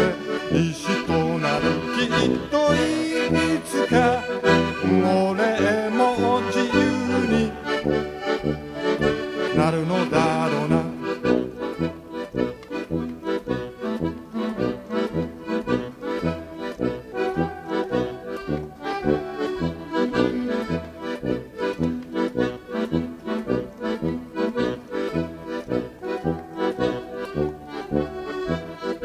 月の光は風の中で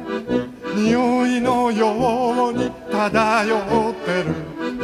俺の頭に手を乗せてここにいるよって言ってくれあの日が流れ星が流れて我が心に落ちて石となるきっといつか俺も自由になるのだろうな啊，听到这个音乐，我脑子里出现的画面就是这个埃里克头大木先生举着一把嗯雨伞，然后在自己的这个乡下的故乡，然后呃，回到自己小时候住过的地方，然后看见他就是已经不认识自己的母亲的那些画面吧。对，所以我还真的是，嗯、挺推荐大家去看一下《深夜食堂》这个作品的。其实我觉得这也是我们录这些节目的一个最大的一个本意吧。是对，因为中国这个版本啊，就是网上的各种吐槽已经吐槽的很多了。我我相信很多人可能都没看过剧，嗯然后吐槽已经看了一堆了。 对对，这也不是我们录这期节目的一个目的，对因为这个世界上，嗯，怎么说呢，就没有那么美好的东西已经太多了，然后我们犯不上花太多时间在这些东西上面，对，但是真正美好的东西，我们还是非常希望能够大家一起分享的，嗯嗯嗯，对。然后借这个话题，我觉得咱们也可以稍微发散一下，因为刚才一直在聊《深夜食堂》这部剧啊，包括它的这个呃中国版、日本版啊，包括哎韩国版你看过吗，吴老师？我看了一下，啊，太敬业了，哪儿都有你这太敬为业了了。做一下比较，啊，韩国版没啊？就是反正我也看不下哦去。就是他，当然我觉得有些很有意思的细节。嗯我举个例子啊，啊，比如说那个就是一开头那故事，那个香肠那故事，嗯呃，他为了表现这个有一个张扬跋扈的小弟嗯进来说：“老板什么都能做嘛。嗯，”然后在漫画版当中，嗯他直接说。做个蜗牛呗，然后那个老板说做不了。嗯啊，在日剧版当中呢，他直接拿出了蜗牛，嗯放在吧台上带，着蜗牛哪儿来的啊？然后呢，老板是做不了。啊在大陆版当中呢，放成了一个小龙虾， 就是他把它放在那个肩膀上，说老板做一个。在韩国版里面，他带来一只甲鱼，啊，然后甲鱼还在上面爬，赶了一个王八，对， 瞪个王八呗。这越来越大呀，这对，就是有一些很很奇特的一些 一些改动。你然后这么一说，我觉得那个大陆版其实还挺挺挺想看看的，本地话做的挺好非的，常可笑，就是小龙虾。 小龙虾。 然后那很可爱个他他确实有一些，我觉得就是属可能属于韩国人自己嗯去呃人和人之间交流方式吧。嗯比如说有一个很大的改动，嗯就是这个呢，大陆版和日剧是一样的，就是那个呃，这个阿龙就是那个嗯黑社会老大啊，就是孤独的美食家， 家，啊对，就是就是孤独的美食家，松松松老先生对对对孤独美食家这个五郎的扮演扮演者对在这个深夜食堂里边扮演一个黑道老老大哥，特别啊酷一一个阿尼基，戴戴着着墨墨镜镜，对风叔，绝不是什么无聊公司的经理，对不对？然后他不是说有一个类似于就是经营那个一个酒吧的一个、嗯一个老老板跟他的一个两个人应该属于有种奇特的那种惺惺相惜的故事吧，嗯在韩国版当中啊没有了。哦他把它变成，嗯，我还记得那个角色叫小瘦瘦， 小瘦瘦，对他是经营的是一个人妖酒吧对，人妖酒吧。啊，然后那个在大陆版当中，他直接嗯把这个人起名叫姚安莲老师演的，叫我叫姚小瘦，演的也是一个类似啊的一个，在韩国版当中变成了一个小男生。哦，啊，眉清目秀小男生没钱吃饭，然后老板啊嗯说你吃给给你一点东西吃吧，然后就变成了一个黑社会大叔和一个就是还还有点身患绝症的一个啊小男正孩的，那个正太的之间呢就呃羁绊又出现了流鼻血，就是那种白血病还是什么，啊，哦，那这韩国擅长，和韩国的东西，嗯嗯 所以就是他有他自己的角度吧。对对，哎不过你说到这个，我我觉得咱们这个倒是可以再那个稍微讨论一下，就关于嗯它这个食材的选择。嗯，哎，对，因为这之前我跟小伙老师也聊了这个事儿。嗯对，就是基本上它里边儿的选择的每一个食物跟故事之间的这种关联感是非常强的。是的，包括刚刚我忘了说，举个例子，就是刚才我提到的这个土豆沙拉。对，对，就是为什么呃，东尼来改不过来，哎呀，哎这呀这这是大幕了，大嗯大幕大幕剧为什么大木嗓啊？嗯他在我老家时候，他妈妈给他做的是这个土豆沙拉。哎，对，其实就是因为可能这是一个非常普遍的一种家庭的食品。是的，因嗯为在日本的那个家庭料理里嗯边啊，这个土豆沙拉是很常见的一种一种对食物，就代表就着家的味道，对，是是吧非常常见的一种家庭料理的食材，是嗯因为尤其是在，因为我不知道那个故事发生，它设定在哪儿，不知道是哪个如村儿的啊如果它设定在北海道，就非常非常的切合嗯，地域，因为北海道特别盛产盛产土土豆对然后结果，然后是北海道的土豆会运到日本全国，啊嗯就是你看日本有很多特别流行的食物，比如说。大家都能见到的那个可乐饼，嗯啊，哎，它就是用土豆泥炸出来的，对对对对炸出来的这个东西。嗯还有就是这种土豆沙拉是家里面经常会做的，对对嗯包括这个老板，他在这个漫画版里边一上来第一句话就是说，嗯我开店的时候最开始做的两道菜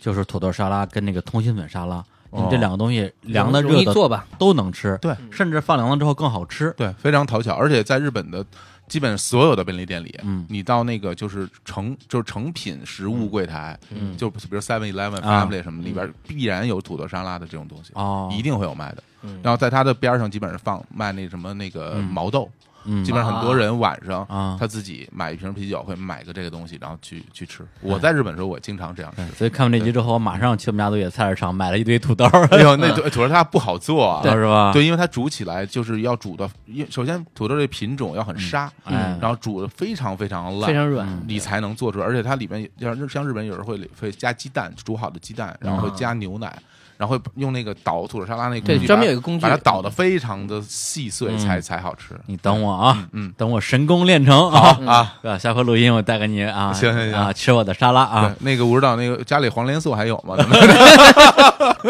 哎，再比如说，嗯就整个第一个故事，嗯就是这个啊，五郎啊，五郎黑黑道大哥，嗯阿龙啊，嗯他吃了这个，这叫什么章鱼烧是吧？不是章鱼小香烧肠就是小香肠，小香肠就是它啊，做成章鱼形状的小香肠，这个我第一次看到那时候，啊我就、当时我就笑出来了，啊因为这个特别的跟人物性格冲突巨大。嗯因为这个章鱼小香肠是什么东西啊？啊它是日本很多的家庭主妇要给自己的小孩儿嗯做、做饭，然后要带到他的那个，比如说学校为了好啊或者看幼，儿园。爱心便当，很多家庭主妇就会特别花心思在里边去做，包括嗯做个什么小熊蛋包饭啊，这个这个章鱼形状的小香肠是给小孩儿吃的啊，成年人不怎么吃这个玩意儿，啊这个嗯特别的低龄化，啊然后跟他整个。阿龙的那种就是黑道黑帮大老大哥佬的那个形象特别有戏啊化冲突，就是制造这种反差感，，对对对，然后嗯让你去想他为什么会喜欢吃这么幼稚的东西，对对，后而面且有解释，而且对于嗯日本人对来讲，他一眼就能看穿，对他一看他就知道他要说什么。为什么要放在第一集？真的是因为第一集不要把故事讲得太难，嗯对他一上来用这个东西，大家可能马上就会带入，哎嗯，这好奇怪，这个反差太大了。那我对就会去想，哎，他要讲的对故事不单单是一道吃的，有嗯可能真的是涉及情感。对嗯再比如还有一集啊，他这个是美食叫竹夹子鱼，嗯讲的是一个老太太、嗯啊，她老公本来是在熊本，然后老公去世了，嗯她就回到东京。她本来之前也在东京生活，进去之后呢，就碰到了店里的那个姑娘，有一个这个脱衣舞娘，嗯然后呢，两个人就在店里有一些对话，然后她就问那姑娘干嘛的呀？姑娘说我是跳舞的，嗯老太太说哦，跳什么舞的呀？那姑娘就 没好意思直接说。后来两个人之间呢就产生了很多羁绊，包括这老太太带着她去打那个小钢珠，我发现老太太是老司机大神，百青哥，对，钢珠大神，嗯，呃，包括他带老太太去那个迪厅蹦迪，发现老太太我巨会跳，嗯呃，然后这时候他们就回到这个深夜食堂去喝酒，然后就出现了这个脱衣舞娘的以前的一个前男友，嗯，然后进来之后就说，哎呦，想不到我以前的女朋友现在在那种场子里边张开大腿给别人看，嗯然后这个时候老板还没说什么， 那老太太直接上去啪就是一巴掌，对，然后就说你你下面去演什么百老汇音乐剧了不起啊？然后这个时候店里因为有一直一直有一些常客嘛，包括小瘦瘦，还有一个老头嗯，儿对啊，，老头儿是一戴戴个鸭舌帽那老老大对哥啊是，是对是这个脱衣舞场的这个常客，对，一下就认出来哇，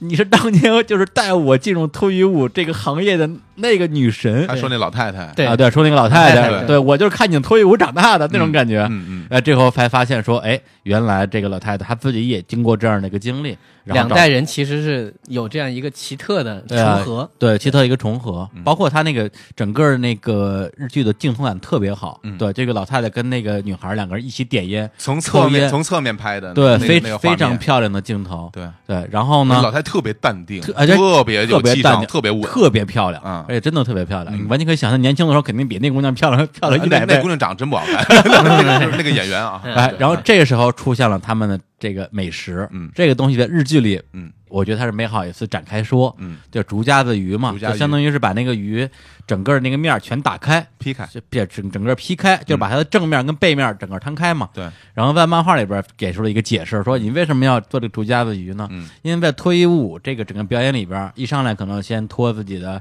这个上衣啊，再脱下衣啊，嗯整个这个舞的一个结束收尾的动作就是两腿大打开开，，一字一一字马，对，这个这个动作就叫大开。对，所以他这个鱼的整个吃法跟他们脱衣舞的这个结束动作是一样的。对对所以他这所有东西里边都是有各种各样的设计的。特别有用意，嗯而且在一个日本的社会调查里面，所有日本家庭排名第一的家庭料理嗯就是烤鱼，嗯，这是最最家常的东西，而且在大部分的烤鱼里面都是整条烤的，就像青花鱼、嗯，秋刀鱼，秋嗯刀鱼它都是完整的，它不劈的它，啊不劈开，就恰恰就是这个竹夹竹夹子鱼它就是要劈开烤。嗯，它我觉得特殊特别性特别对特别巧妙。来对应脱衣舞女这样一个特殊的行业。对对对，所以反过来说，你说如果一个东西要把它搬到一个不同于日本社会的那个菜的设计，嗯要非常用心才行。对啊对对对也就是你你不搬过来的话，你要用自己本地的那个菜，对你就要想到这个菜本身和这个故事，故事真的可以重新写的，嗯对吧？对，对，这个人和这个菜之间有什么关系，嗯以及有什么互动？因为如果你比如说你把这人的职业换了，你这个菜不换，这就不成立了。嗯对比如说你让，因为中国版的那个大哥，最后他的身份变成一个物流公司老板嘛， 一个物流公司老板吃这个小香肠这个东西有什么问题吗？是吧？就相相当于两边都对不上，因为中国人本来也不吃张艺兴的小香肠。对对对对，然后这个这物是流公司最老关板键的又是一个很普通的一个行业，对所以它是两边的冲突感全都没有了。对，你要说就比如说像中国版的这种这种大哥，嗯你给他安排一个这日本人吃的小孩吃的这种章鱼香肠，完全就不对的。嗯，假如啊，假如这个人的这个身份不换，嗯只换这个食品，嗯制造反差的话，我觉得，比如举例子，比如说吃什么麦丽素对，低龄化的，罐头，哎，就这种东烤西，棉花糖，对、 就对，就类似于这种东哦，西，或者是那马路边做的那种就是膨化食物，一个啊拐棍儿那个东西拐，这个低龄化，对这个才对这。样才能制造。对，也就是说，这他才有在改编的冲突时候，真的嗯，老实说没花心思，没，我我甚至我觉得就是没要懂没都没懂懂，没懂，没读懂，嗯没读懂，对需要我这样的就专你这样的家对对对， 对当剧本顾问，呃我就当是顾问，然后吴老师写剧本儿， 你来演 大哥，我还是演大木吧。 哎，还是念念不忘。嗯，所以说啊，你真是像《国度美食家》这种真的讲美食的这种作品，我根本看不进去。哦，你对不喜欢看这种纯美食的作对，品，因为我对美食这个东西本身就没有那么大的爱，嗯对嗯我还是看故事嘛，嗯对，通过故事看这背后的这些人的人生，嗯对，这可能是我的一个乐趣所在吧，嗯，对，所以今天我们其实那个三位也都准备了一个小小的一个命题啊，嗯就是既然是一个讲美食的节目，那我们也说，那我们自己的这个成长过程中有没有什么印象特别深刻的一个吃的吧？咱也咱也美不美什么的倒在其次，嗯嗯对，每个人可以讲一个小故事跟大家好分享一下，嗯，对，那我看要不然那个武武指指导导先我来吧先来啊，啊，呃，我要说的这个菜呢，它到底是哪儿的菜？反正我从小就吃，嗯，叫做糖醋排骨。呃，这个应该是哦这一哦个这个我华夏民族的菜吧，华夏民族的对吧？炎黄子孙的菜，啊呃，糖先先醋先，解释一下，就是，呃，这个糖醋排骨它的核心是，首先它应该是小排，嗯，呃，然后乐排，然后它乐牌是什么东西？肋骨啊， 乐谷是什么东西？嗯 肋骨，肋骨武汉话，啊，对我我们发音是乐，对是乐，对刘干民，我想半天，我说乐 谷。肋骨肋排，然后嗯呃，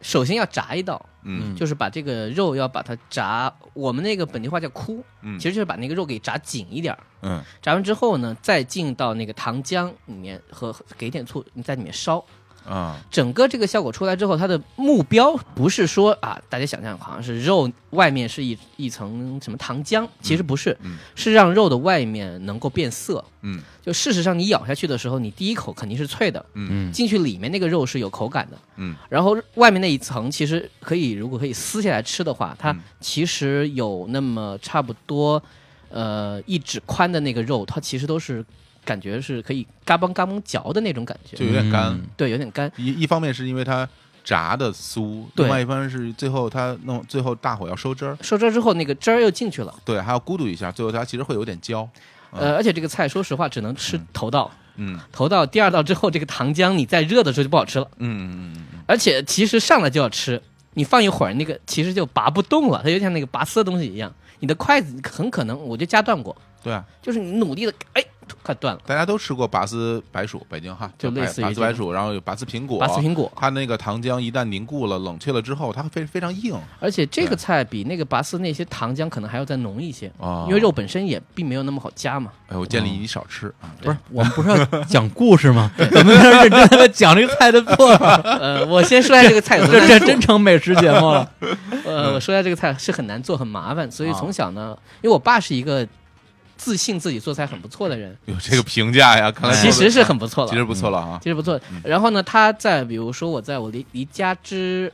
后，他很长时间回家吃饭，他总会说：“嗯你在外面肯定会想我我做的菜吧？”嗯嗯呃，有时候我在想，其实也还好、 啊，我的适应能力其实很强，而且我是一个对对食品比较有热情探索的一啊，个对人。对哎对，是，比如说那个豆汁儿这个东西，孤独的我就觉得说孤独的美食家我也能接受，嗯对吧？然后很多东西我会试一下，嗯所以他会觉得说你是不是会想家乡的菜？我、嗯我会有种感觉说，其实吃那么多年，对吧？其实想换换口味也很正常。嗯，包括说刚来北京的时候，可能有很多天都没有吃过米饭，都是在吃面食。哎，这个啊的确哦 对哦特别特别的明显，因为我原来啊的同事有很多湖北人啊，因为我这儿湖北人嘛哦啊，我们一块儿出去吃饭，如果一顿饭他不吃米饭的的话啊，啊他觉得自己没有吃饭，哦对啊对就觉得这顿没吃，他会觉得米饭是一个东西的结束的感觉。就我对就没饱，对对啊对，但是他反其道而行之，我就不吃米饭，就我会觉得还好，嗯有也不探索是精说神特别的嗯会觉得想。嗯但是随着时间呢，因为比如说现在呃父母年纪越来越大，嗯呃，我爸呢可能他也会觉得也犯懒嘛，啊有的时候也也就在家里就不那么仔细做。但是每一次我回去，我回家的那那一餐，嗯就是我从那个、呃嗯高铁回家，以及我走之前那一餐，嗯他都会下厨做一次糖醋排骨，嗯而且他总会很自豪的说：“他你看你这个菜啊，饭店是点不到的，为什么呢？它太费功夫了。”你你从选牌到到炸，其实确实也是，比如说在湖北这么多菜馆的地方，呃，你想找一个普通的馆子做这个菜，其实是没有的。嗯以前呢也会心里慢慢不以为然嘛，就会觉得说，嗯嗯哎呀，就是一个好吃的菜而已。对，但现在有一点点，他会把这个菜变成，因为他别的菜就不太想做，因为觉得说啊，让我妈去做了。就这个菜，他自己越做越熟练，嗯哦而且每次会问我说，因为虽然叫糖醋排骨，一定要给盐，啊嗯那当然了没有盐的话，这个肉味儿它是它是很难板结的，而这个盐味儿它是提那个呃醋味儿的，所以我会就是吃第一块，他会反复的问说，呃咸不咸，咸够不嗯不够咸咸啊，甜够不够，对对对他会很紧张这个事儿，嗯包括有一次啊，那就是其实牙不太好，有段时间那个智齿发的比较比较厉害，可能只剩半颗牙，嗯为了让他高兴，啊强行吃，啊，然后崩掉了右小半 颗，但吃的时候很努力，因为那然后毕你竟把牙一起吃下去了是吗？。没有，就是一吃会疼嘛啊，然后就是我说这个肉，嗯而这个糖醋排骨就是我刚才说那么半天，这个肉它不是软的，嗯，它必须硬才好吃，哦，所以就会变成我为了让他高兴我，别的菜我都再说嘛，这个菜一定要先吃，而且要赶紧吃，嗯嗯所以就慢慢变成了我们父子之间、呃一种好像一种默契，嗯甚他至是会一个仪式，对，是个仪式，就是他会认为说别的我也呃不知道在还什么菜你喜欢或者，但嗯这个菜我是很有自信的，就有对一种呃，包括你回来，包括你再去北京，呃，那这个菜你肯定是吃不到的，所以我一定要给你做。有时候我说你不要做那么多，他说好，我少做一点儿。嗯然后上来之后， 不让我妈吃，也不是不让啊，就是先让我吃，啊就是很好玩。我妈最后就会把那个糖浆嗯，绕在筷子上，绕啊绕。你见过那种吗？就以前那种，啊，对对对，就是那个有的人在马在街上卖的，对对对对就对两个棍儿去缠那个麦芽糖吧那个对是麦芽糖，对嗯麦芽糖，但那个呢，因为是白糖熬的，到最后它会是一个还比较好看，晶莹剔透。我妈这样绕绕绕，最后就会变成白色，跟那麦糖一模一样。啊，对，它像一个游戏一样。我妈反正我不吃，我不吃，你吃。嗯所以呢，这个菜我现在不吃，我不会想。嗯但你要让我讲我最，比如说要有故事的菜，我第一嗯就想到这个菜。它不仅不仅代表家，不仅代表我家庭的这样一个对我的一种所谓的感情的表现，嗯也代表它是一个真的是很难出现在我生活当中的一个菜。嗯，我会我会自己想研究怎么做，我发现我我还做不来， 不太好把握。那个真的要很多经验去尝试那个糖浆和那个盐的那个比例。嗯，你很难做到他的那对对种对样子，对对对，我觉得这是你们父子之间的一种嗯交交就是。沟通的方式吧，沟通的方式吧嗯沟通的方式，你们情感相互之间连接的一个纽带。你因爸为爸大家在有都会有一种感觉，说随着你的年纪增大，你和你嗯的父母的沟通的困难程度其实会变大。我是至少我是嗯自己是这样的，嗯而且哦我身边的朋友也会有这样的一些感觉，但是在吃这个问题上，就基本上我是无条件的，你做什么我吃什么。我说我其实我没有那么高要求，可是嗯他还是会去做这么一个很精心的这样一个糖醋小排。对，而且你自己一个人漂泊在外，你究竟做过什么东西？而且你做的东西，他也不见得能够听得懂。对，对，你们其实，在你这种具体生活方面，其实没有什么可以沟通的东西。他对最后就跟老板一样嘛，就他做完那个菜之后，他就会坐下来抽着烟看我吃。 对不是，他之所以非常执着于做这个菜，是因为他不知道除了这件事儿之外，他还能为你做什么。对对或者说他需要他用这件事来来证明他对你的这种这种表达关心吧，或者这种表关达心吧对。然后他也他也坚决的相信，外面一定没有他做的好。一定给他这种回应，说对对你就是做的很好，对 外边吃不到，是吧？是吃不到，确实很很少点到。来，哎小伙伴老师，嗯，我说个故事，嗯，这个其实这个菜在这个故事里可能都不是特别重要了，哦因为就是我我先讲吧，就是我上高中的时候啊、嗯包括初中、高中，我在同一所学校，嗯我们学校附近有一个拉面店嗯啊，这个拉面店里边它就会就卖卖一些就是就是所谓的兰州牛肉面，啊哦当然北京很多店就叫做什么兰州嗯拉面啊、对嗯这对对这些东西，然后这个呢离我们学校很近，就隔一条马路，我们很多的学生其实从中学上初中开始，同学嗯们就有的时候中午就想改善伙食，嗯就到那个店里去，嗯然后到店里去点一碗这哎个，那时候多少钱四块钱啊？啊，四块钱一碗，嗯那就点一碗拉面，开个小灶啊，嗯对，然后就哎觉得很开心啊，同就是同学们就是经常就是中午一下一下课就跑到那儿哎，你去们，学校有食堂吗？呃，没有啊没有食中学堂没有食堂哦，对我嗯我我中学都是有食堂的，没有食堂，然后那个因为后来等等到过一段时间，我们中学之后就有订饭。啊，就是这个给订饭给大家吃，但定有时对，但是订完饭以后，觉得那因为那种配 嗯菜配餐对对其实很难吃的，啊对对对，对，然后就没有那油个玩意儿盐的，没水， 就这种感觉。就就是一些什么炒白菜啊，对对对对啊嗯，卷心土蛋豆土豆丝啊，哎呀然后一些那个米饭，米饭都变成砖一样的，就是一块哎 儿，嗯对对对对是吧？对对是一块儿，我觉得这对对米都是不尊重的，对吧？这这种这种做法，嗯我们就会去那儿，然后大家坐在一起，开开心心的去。对，去吸吃溜吸溜。然后正好有个呃，我们学校呢，正好是在马路的这一边儿啊、然后另外马路那边呢是、呃北京幺七幺中学，嗯啊那幺七幺的学生呢也来这儿吃，啊我们也来这儿吃，嗯等于他们坐那块儿，我们坐这块儿，啊然后大家就是泾渭分明，就是相相处，其实也挺融洽，两但是没没没有什么沟，嗯我有两个帮派，没有什么冲突了，反正大家都良来少 年，对。但是那个时候就会觉得，就是它里面除了有拉面以外，还有另外的东西，比如说叫北京叫拉条子，嗯它其实这种很粗的面，然后用那种呃牛肉、番茄一直炒的那种所谓对对的对炒制是的过一个嗯浇头，嗯，浇上去，大家拌着吃。那个那一份儿要八块钱，啊，在我上中学是需要八块钱，就我们是吃不起那个有一那个种东西的。很贵，无还法有企及的还有感觉。还有一个更贵的东西是什么？叫炒烤肉，啊，它是肉，嗯，满满一盘儿的肉，用孜然盐炒出来的嗯一盘儿肉，那一盘儿肉大概要十几二十块，嗯，我都不敢想。所以嗯那个时候，如果有哪个同学跑到那儿去吃一个拉条子，大家就就会攻击 他，就说说这这个简直是疯了，这个太太奢侈了你，牙太奢了，太奢了，就是没就而且大部分同学是真是吃不起，对，所以这就一直延续到我高中毕业。等我后来就是慢慢工作了之后，我和我的高中同学，其实除了和那个青年老师啊，就是我们嗯，关系比较紧密以外，其实很多同学就大家就到不同的学校上学，嗯其实就没什么联系了。然后，然后呢，但是等我们工作以后，就是大学毕业了，工作以后回到北京，嗯，我还经常会去那家店吃，嗯，我去那儿吃的时候，我就会因为我挣钱了，我嗯就会点一个拉条子，我会点一个 拉条子吃报复没有钱的然日后子，我吃的时候，我嗯特别开心，我就觉得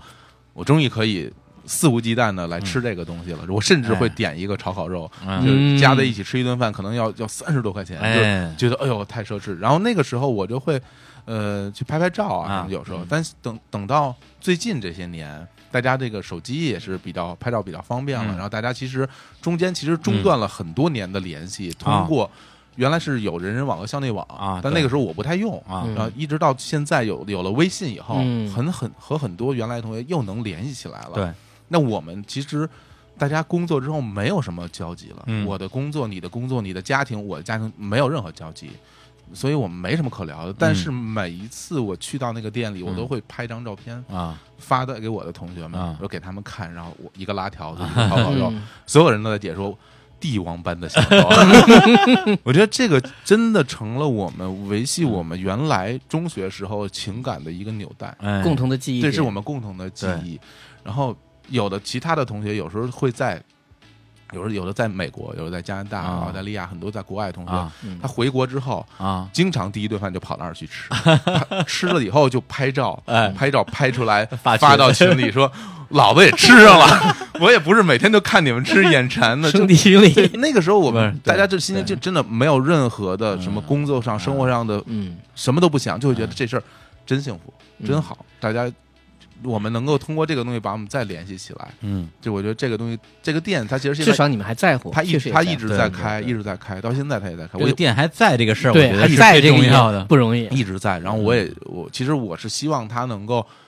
呃开的长一点吧，嗯啊我不知道，因为可能随时会关门儿，这个东西很难说的。对对对但是我希望反正就是只要他在，我就会经常去。我嗯去了以后就一样会点那些东西，然后拍照给我的嗯同学们看。 哎，这个对嗯这个店是说那个是哪哪个电影儿？这这个店特别，在那个有个著名的电影啊，叫做、叫做《老炮儿》 啊那个老嗯啊炮儿对对对，老炮对嗯老炮儿》里边，我我们很多同学看到以后，就大家都惊了，因为那个店就是冯小刚跟那个吴亦凡吧，我不，他儿子嘛，他儿子李峰他嘛儿子啊李李峰李李峰李易啊峰李易峰，他儿子他们俩一起去那个那个拉面店，就是我我们啊，就是那个就店，是我们吃的那个店，对。啊然后我一我好多同学一看，哎呀，这不就是那个吗？对，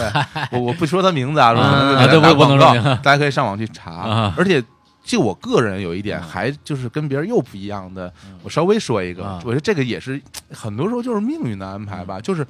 我侄子，我大哥的儿子，后来上中学，他就考到了幺啊七啊幺，嗯，他也老去那个店里去吃。 然后有时候我们俩其实沟通起来，其实也没有什么共同话啊有题，传承，但是一说到这个店，大家 嗯哦，这个这个知道啊，都特别熟啊。对，这也是我们交流的一种纽带。其实我觉得就像武指导和嗯他父亲之间那个嗯糖醋小排，就是对是一个意思。嗯我们可能生活越来越疏离，但是我们有一个东西可以把我们连在一 起。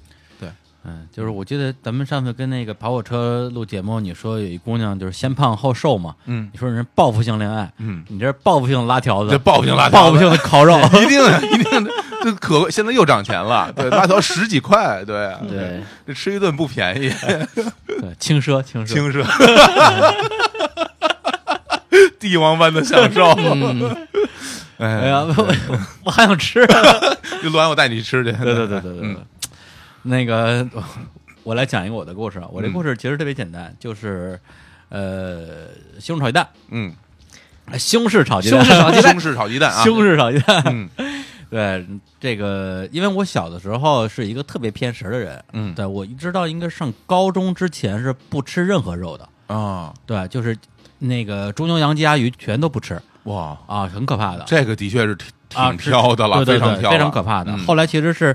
呃因为住校嘛，高中住校嘛，逼着自己开始，我应该是学学吃肉的顺序，应该是先先学会的吃鱼肉，嗯然后鸡肉，然后是牛牛肉 这个这个词对儿听起来都特别怪，学吃肉嗯是一个 就是就概念就是逼着自己吃吃对吃这个肉，觉得行不行？那肉行不行？嗯嗯，然后到现在没学会的是羊肉和某一类猪肉吧，这个这个具体我就不说了。所以我们小时候其实家里为了满足我的这个偏食，就是给我做的就是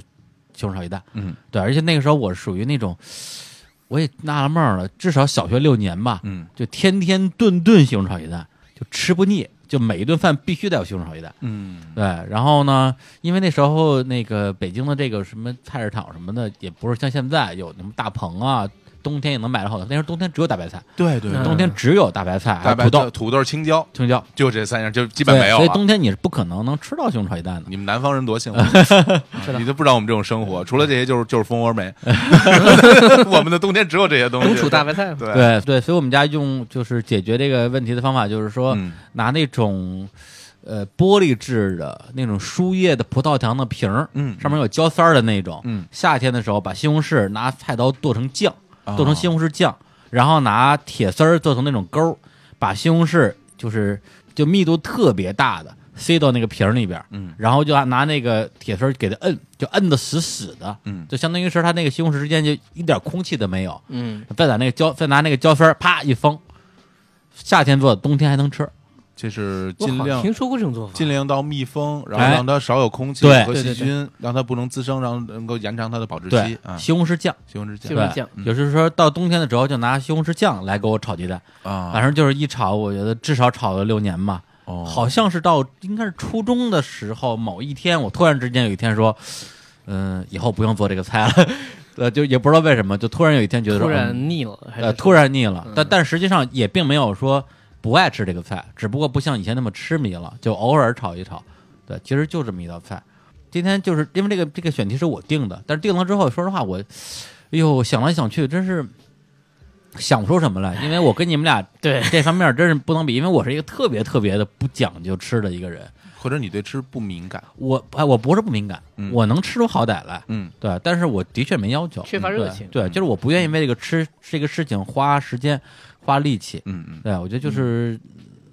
能吃饱，就是最享重要享受不到美食的快乐。呃，我能享受到美食的快乐，能享受到我当然能享受到了，哎，但是我但是我不愿意为了这个快乐，支付成本可对，能，支付成本，啊啊对明白吗？那他的快乐不够大，我我能吃出好歹来，嗯我能吃出好歹来。嗯对，所以就是说，当我定了一个选择之后，我发现想来想去还是胸红炒鸡蛋。嗯对，但是这个菜背后，我觉得对我来讲有什么意义呢？我就跟刚才武指导那个那个点其实有点像，因为这个其实也是我跟我的这种呃，相当于是父母这一代人之间的一种关系的一个缩影吧。嗯对，说的直白一点，就是说，当我回忆起西红柿炒鸡蛋这道菜的时候，我觉得我妈应该还挺爱我的吧，嗯，就会有这嗯会有会有会有这种感觉，对，因为。呃，就刚才我讲到的那个故事，就是这个大木的这个故事啊，他其实相当于是他跟他的母亲之间没法达到这种相互理解，嗯，然后呢，还有另外一个故事，我简单说一下，也是这个实验商里边的，它里边讲的这个人叫封江伦子，是一个前偶像歌手，嗯是一个六几年的生人，然后他来到深夜食堂啊，点了一个菜，这个菜叫什么呢？就叫做酱汁炒面加荷包蛋，呃这么一个菜。然后点完之后，他的以前的粉丝就发现，哎呦，他这偶像来了什么之类的。然后他是从小就被自己的父亲抛弃，然后把他的妻子、女儿都抛弃了，然后就再也没回过家，相当于这个人就彻底失联了。然后他这个时候相当于是去主演一个电影，电影里边的角色就是他自己的这个经历一模一样。嗯然后他在多年之后跟自己的这个父亲重逢，他要对父亲说一句“阿里嘎多”，但是他演的非常烂，然后导演就各种骂说：“我他妈的就说不要用他们什么前偶像歌手。”然后这个时候呢，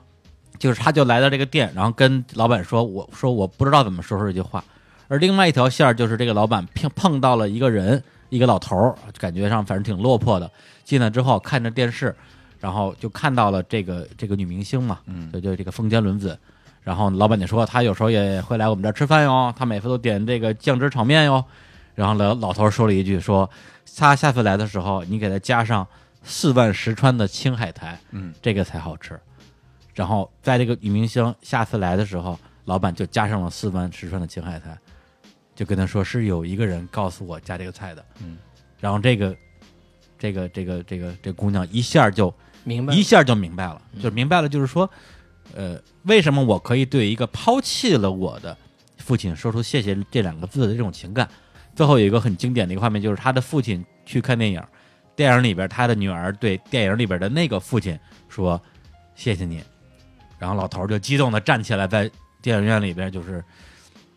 就是那种很失控的状态吧，嗯，对，就是他知道这句话其实是对自己说的，对，其实这些故事都在让我引发同一种思考，就是其实还是说，呃，特别刚才就是吴指导说的，就是这种我们这代人跟父母这一代之间的这种交流的所谓的障碍，对，因为其实就是在最近的时候，我有一个朋友也是因为自己呃最近的生活的一些经历吧，嗯不太顺利，然后去看心理医生，心理医生说、哦啊，你这个跟你这个童年的这个原生家庭也有关系，不妨试着先跟你的父母去改善一下关系。比如说你回家的时候，试着去抱一下你妈。她当时的心理反应就是说：“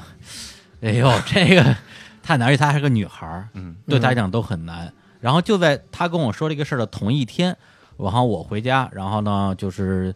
呃，相当于是要离开我父母家那个回城里，然后我妈就。呃，突然抱了我一下，嗯就是说：“哎呀，儿子要走了，我这个舍不得你走啊，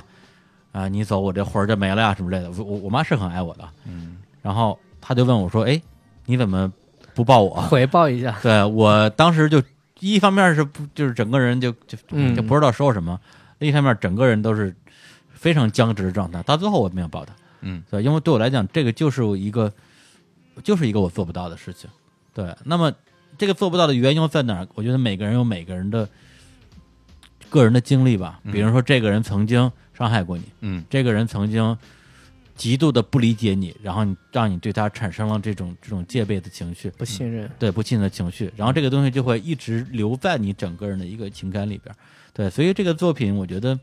说回来就是说，它其实为我们展示了另外一种可能性，就好像。之前那个猫饭女孩儿，嗯对她的那个点打动了小伙子一样，是他从上面看到了自己。对然后其实我也从这里边儿看到了我自己，就是说，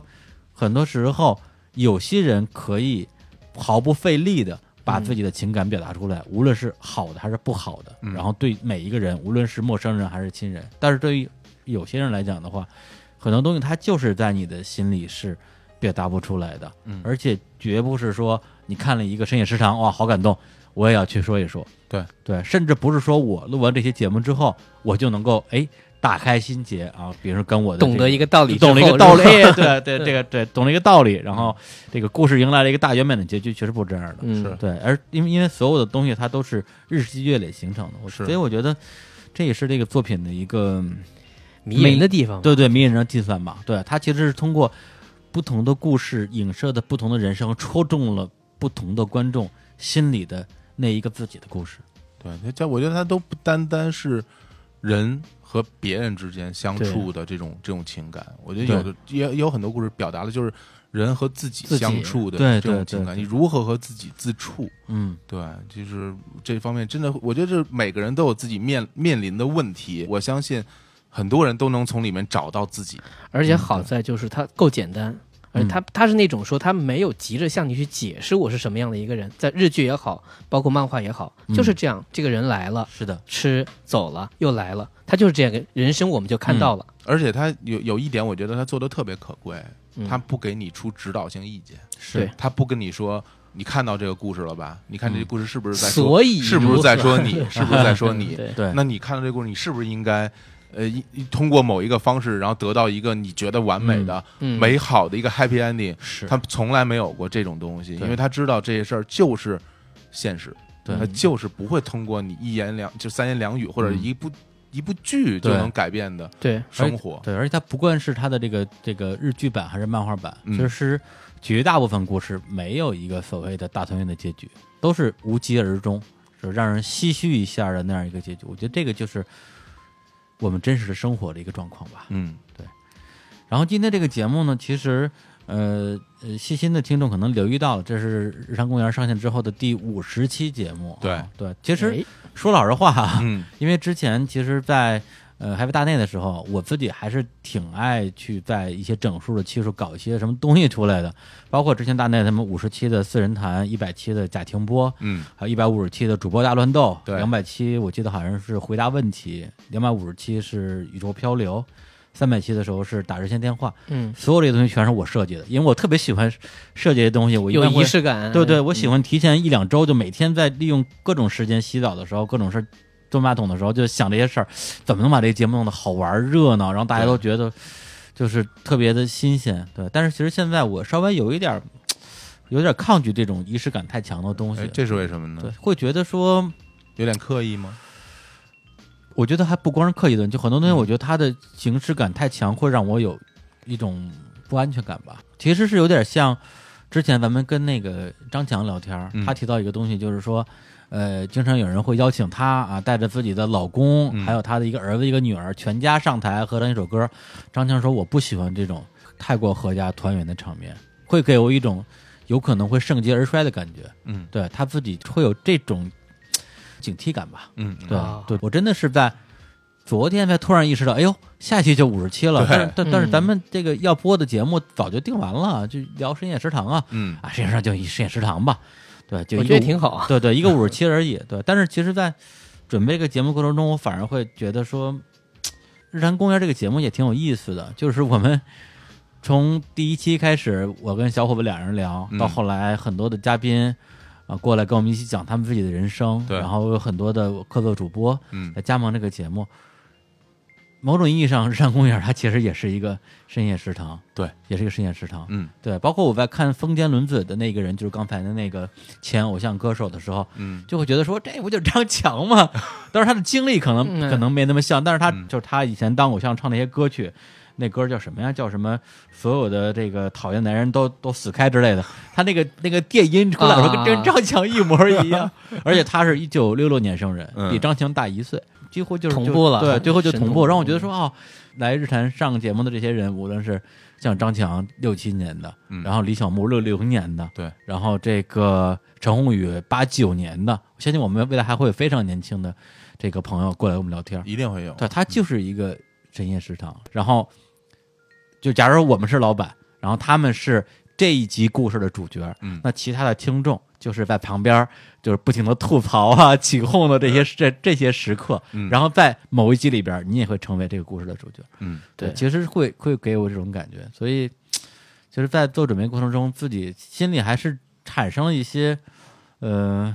类似于幸福的情感，嗯，对，会让我觉得说，哎，做的这个事情，无论是说他能够做到什么程度，他未来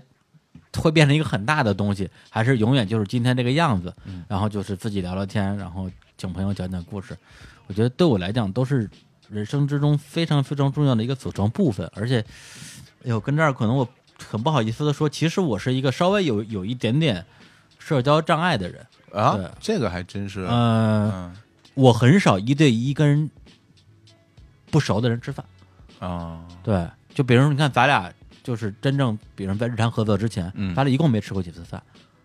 哦，你这么一说还真是，对而且我们那个时候吃饭的状态是对非常有距离感的，对，为什么我会有时间看那么多电影儿、动画片儿、读书什么的？因嗯为我就是一个特别宅的人。嗯对，就是当有《日常公园》这样一个节目、一个平台在这儿的时候，嗯我可以跟任何人，对，无论你是五零、六零、七零、八零、九零、零零后，嗯我都能够平等的跟你交流。但是出了这个录音间，大家就还原成自然人的时候，我会变得其实有点儿，有其实其实还是挺内向的。对，就是我我不我会不知道跟他说什么。比如说我跟很多上过节目的嘉宾，对，就说咱们说，哎，其实录完节目之后说，哎，咱们回头回头一块儿吃饭，对，留个微信，留个微信啊，或嗯或者约吃饭。其实我几乎谁都没约过，因为我不知道跟他说什么。对，所以其实这个这个节目真的是，是我过去从一三年开始算的话，是这几年对我来讲特别特别大的一个帮助，就是对我自己整个人的成长吧，嗯也让我有机有真的是让我有机会有跟新的塑造的一个机会。对对对塑造了一个机会，搭然后建了跟这么一个对嗯舞台，我觉得都可以对说对是对，在对，在这个在这个舞台上，我嗯可以是一个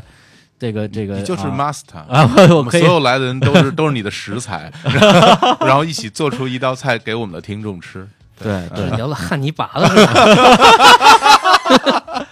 对啊嗯对，但是离开了这个舞台，可能我就像那个食堂的老板一样，就是一个普通的中年人，平淡无奇，嗯，没有没有任何的， 就是没有历险记，对，没有联系，就嗯对，所以我现在想想，《日常公园》这个节目真的是，唉，挺开心的，只只能感谢自己了，是吧？哎？ 哎不不不这，些人要说自己。嗯没有没有，感感感谢自己是当然的，对但是也感谢就是，呃，应该是从一三年大内开始，然嗯后到日坛我们五十期节目，嗯然后曾经坐在这个房间里，曾经出现在节目里的每一个人，是，然后我们一起来塑造了这一个公园，嗯，对。然后就咱们李小牧说，歌舞伎町是大家的歌舞伎町，日坛公园也是大家的日坛公园。哎呀，真这种感觉我要鼓掌 了，鼓掌鼓掌哎，鼓掌鼓掌！然后啊，嗯然后值此啊，良辰美景，啊然后呢，我也啊、跟小伙老师提前我们俩商量了一下啊，啊我！们有一个小小的这个不成熟的小建议，对对对对对，一能直掖着藏着哎没说呢啊，对，能不能邀请武术一老师啊，嗯成为我们这个公园的 master 之一？我之前完全不知道这事儿，啊 真不知道。对，因为就是这这这个对是这个是真不 这是这真是不知道对对对，我们是要给你个惊喜，对对好惊喜嗯，好，广泛吗？还不想着减肥， 不是这不过真是的让我来做饭。 嗯，大家可能你来了就有人管饭 大家可能可能真是有所不知啊，武术一老师饭做的非常 好，哎，我也是糖醋排骨，而且自己能在自己能在自己家做热干面，然后对这嗯对这多么的厉害！太然厉害后了而且就是在我非常饿的时候，把他自己做的热干面拍照发给 我，然后说好吃，云美食，云美食。 真的云妹真的是真的真的，嗯我觉得嗯我觉得吴吴老师因为就是二零呃一七年正式认识的，嗯然后吴老师在我眼里他是一个非常的渊博又宽厚的一个人，嗯对，这个其实我说的觉得不是身材，啊，对 是呃，呃好吧，对对，但我就就这这两点，其实嗯对我来讲都是还是挺吸引我的。对，哎而且你因，看，你看这个人和人就不一啊样，他吸引到李叔的就是啊渊博和宽厚，对，但是他吸引到我的，我觉得就是他的那种会做饭， 就是他的机敏和嗯感受力，嗯就是和他和他交流起来特别的嗯轻松，嗯嗯很很畅快。就是因为很多时候，其实我可能说话也不是那么清楚，嗯然后但是我通过我的只言片语的表达，啊他就能领会到我、啊我要对对说什么。对对。对这个让我就感觉哎呀省事儿。对，接梗快 嘛下下茬儿 王，你就是王啊！ 对，所以其实就是呃，对我对我们来讲，其实邀请吴老师呃嗯过来当客座主播，这个是早晚的事情。只不啊过我觉得今天可能是个好日子，哎， 对。呃，就今天是个好人，你这 这顾左而言他，赶赶紧赶紧，是不是答应了？这这没问题。哎呀，啊哎呀嗯大大家肯定很开心啊！就是我们的听众朋友啊其实我觉得很、啊嗯可能在我们很多听众的概念里，武术一老师可能已经就是我们的这个主播之一了，因为啊他也、他他也没皮没脸的经常 来，是吧？这还在吃的呢，而而且嗯而且，就是因为以我们对他的了解，他真正的威力还没有发挥出来呢。嗯嗯，对他，他他他这好货还都掖着藏着呢。就是给你加压了嗯啊！你看没， 这人多坏啊！哎呀 这个对，而且其实现在想想，日常公园这个节目的名字也挺有意思的啊，就嗯叫日谈啊，嗯而且我们也是早上更新。对，但是它适不适合在深夜里聆听呢？我觉得也适合，嗯是也也有很多人说，哎，在睡觉之前听你们哈哈大笑，然后嗯连做梦都很香甜，嗯哎，所以你看我们的片头曲啊，这个英文翻译过来就是“当夜幕低垂”，嗯，对，所以我给咱们节节目想了一个新的 slogan，哦，叫做“我永远懂得你伤悲，像白天懂得夜的黑哎呦我的天哪！哎，那个武术一老师啊，这个这个 slogan 我都不 知道，哎强行在节目里用一句歌词当 slogan，”，对，就对，对，就是白天晚上都合适。嗯对，你说我是白天的公园，嗯我就是；你说我是深夜的食堂，我也是。哎，真这这个这个好，这个好，哎是吧啊大包大揽，哎，行， 好嘞嗯那所以呢，那我们最后啊，就在我们的节目的片头曲里边儿哎来结束这一期的节目。嗯，然后用我们的方式跟大家打个招呼。大家好，我是李叔，我是小伙子，我是武术一，欢迎来到日坛公园儿。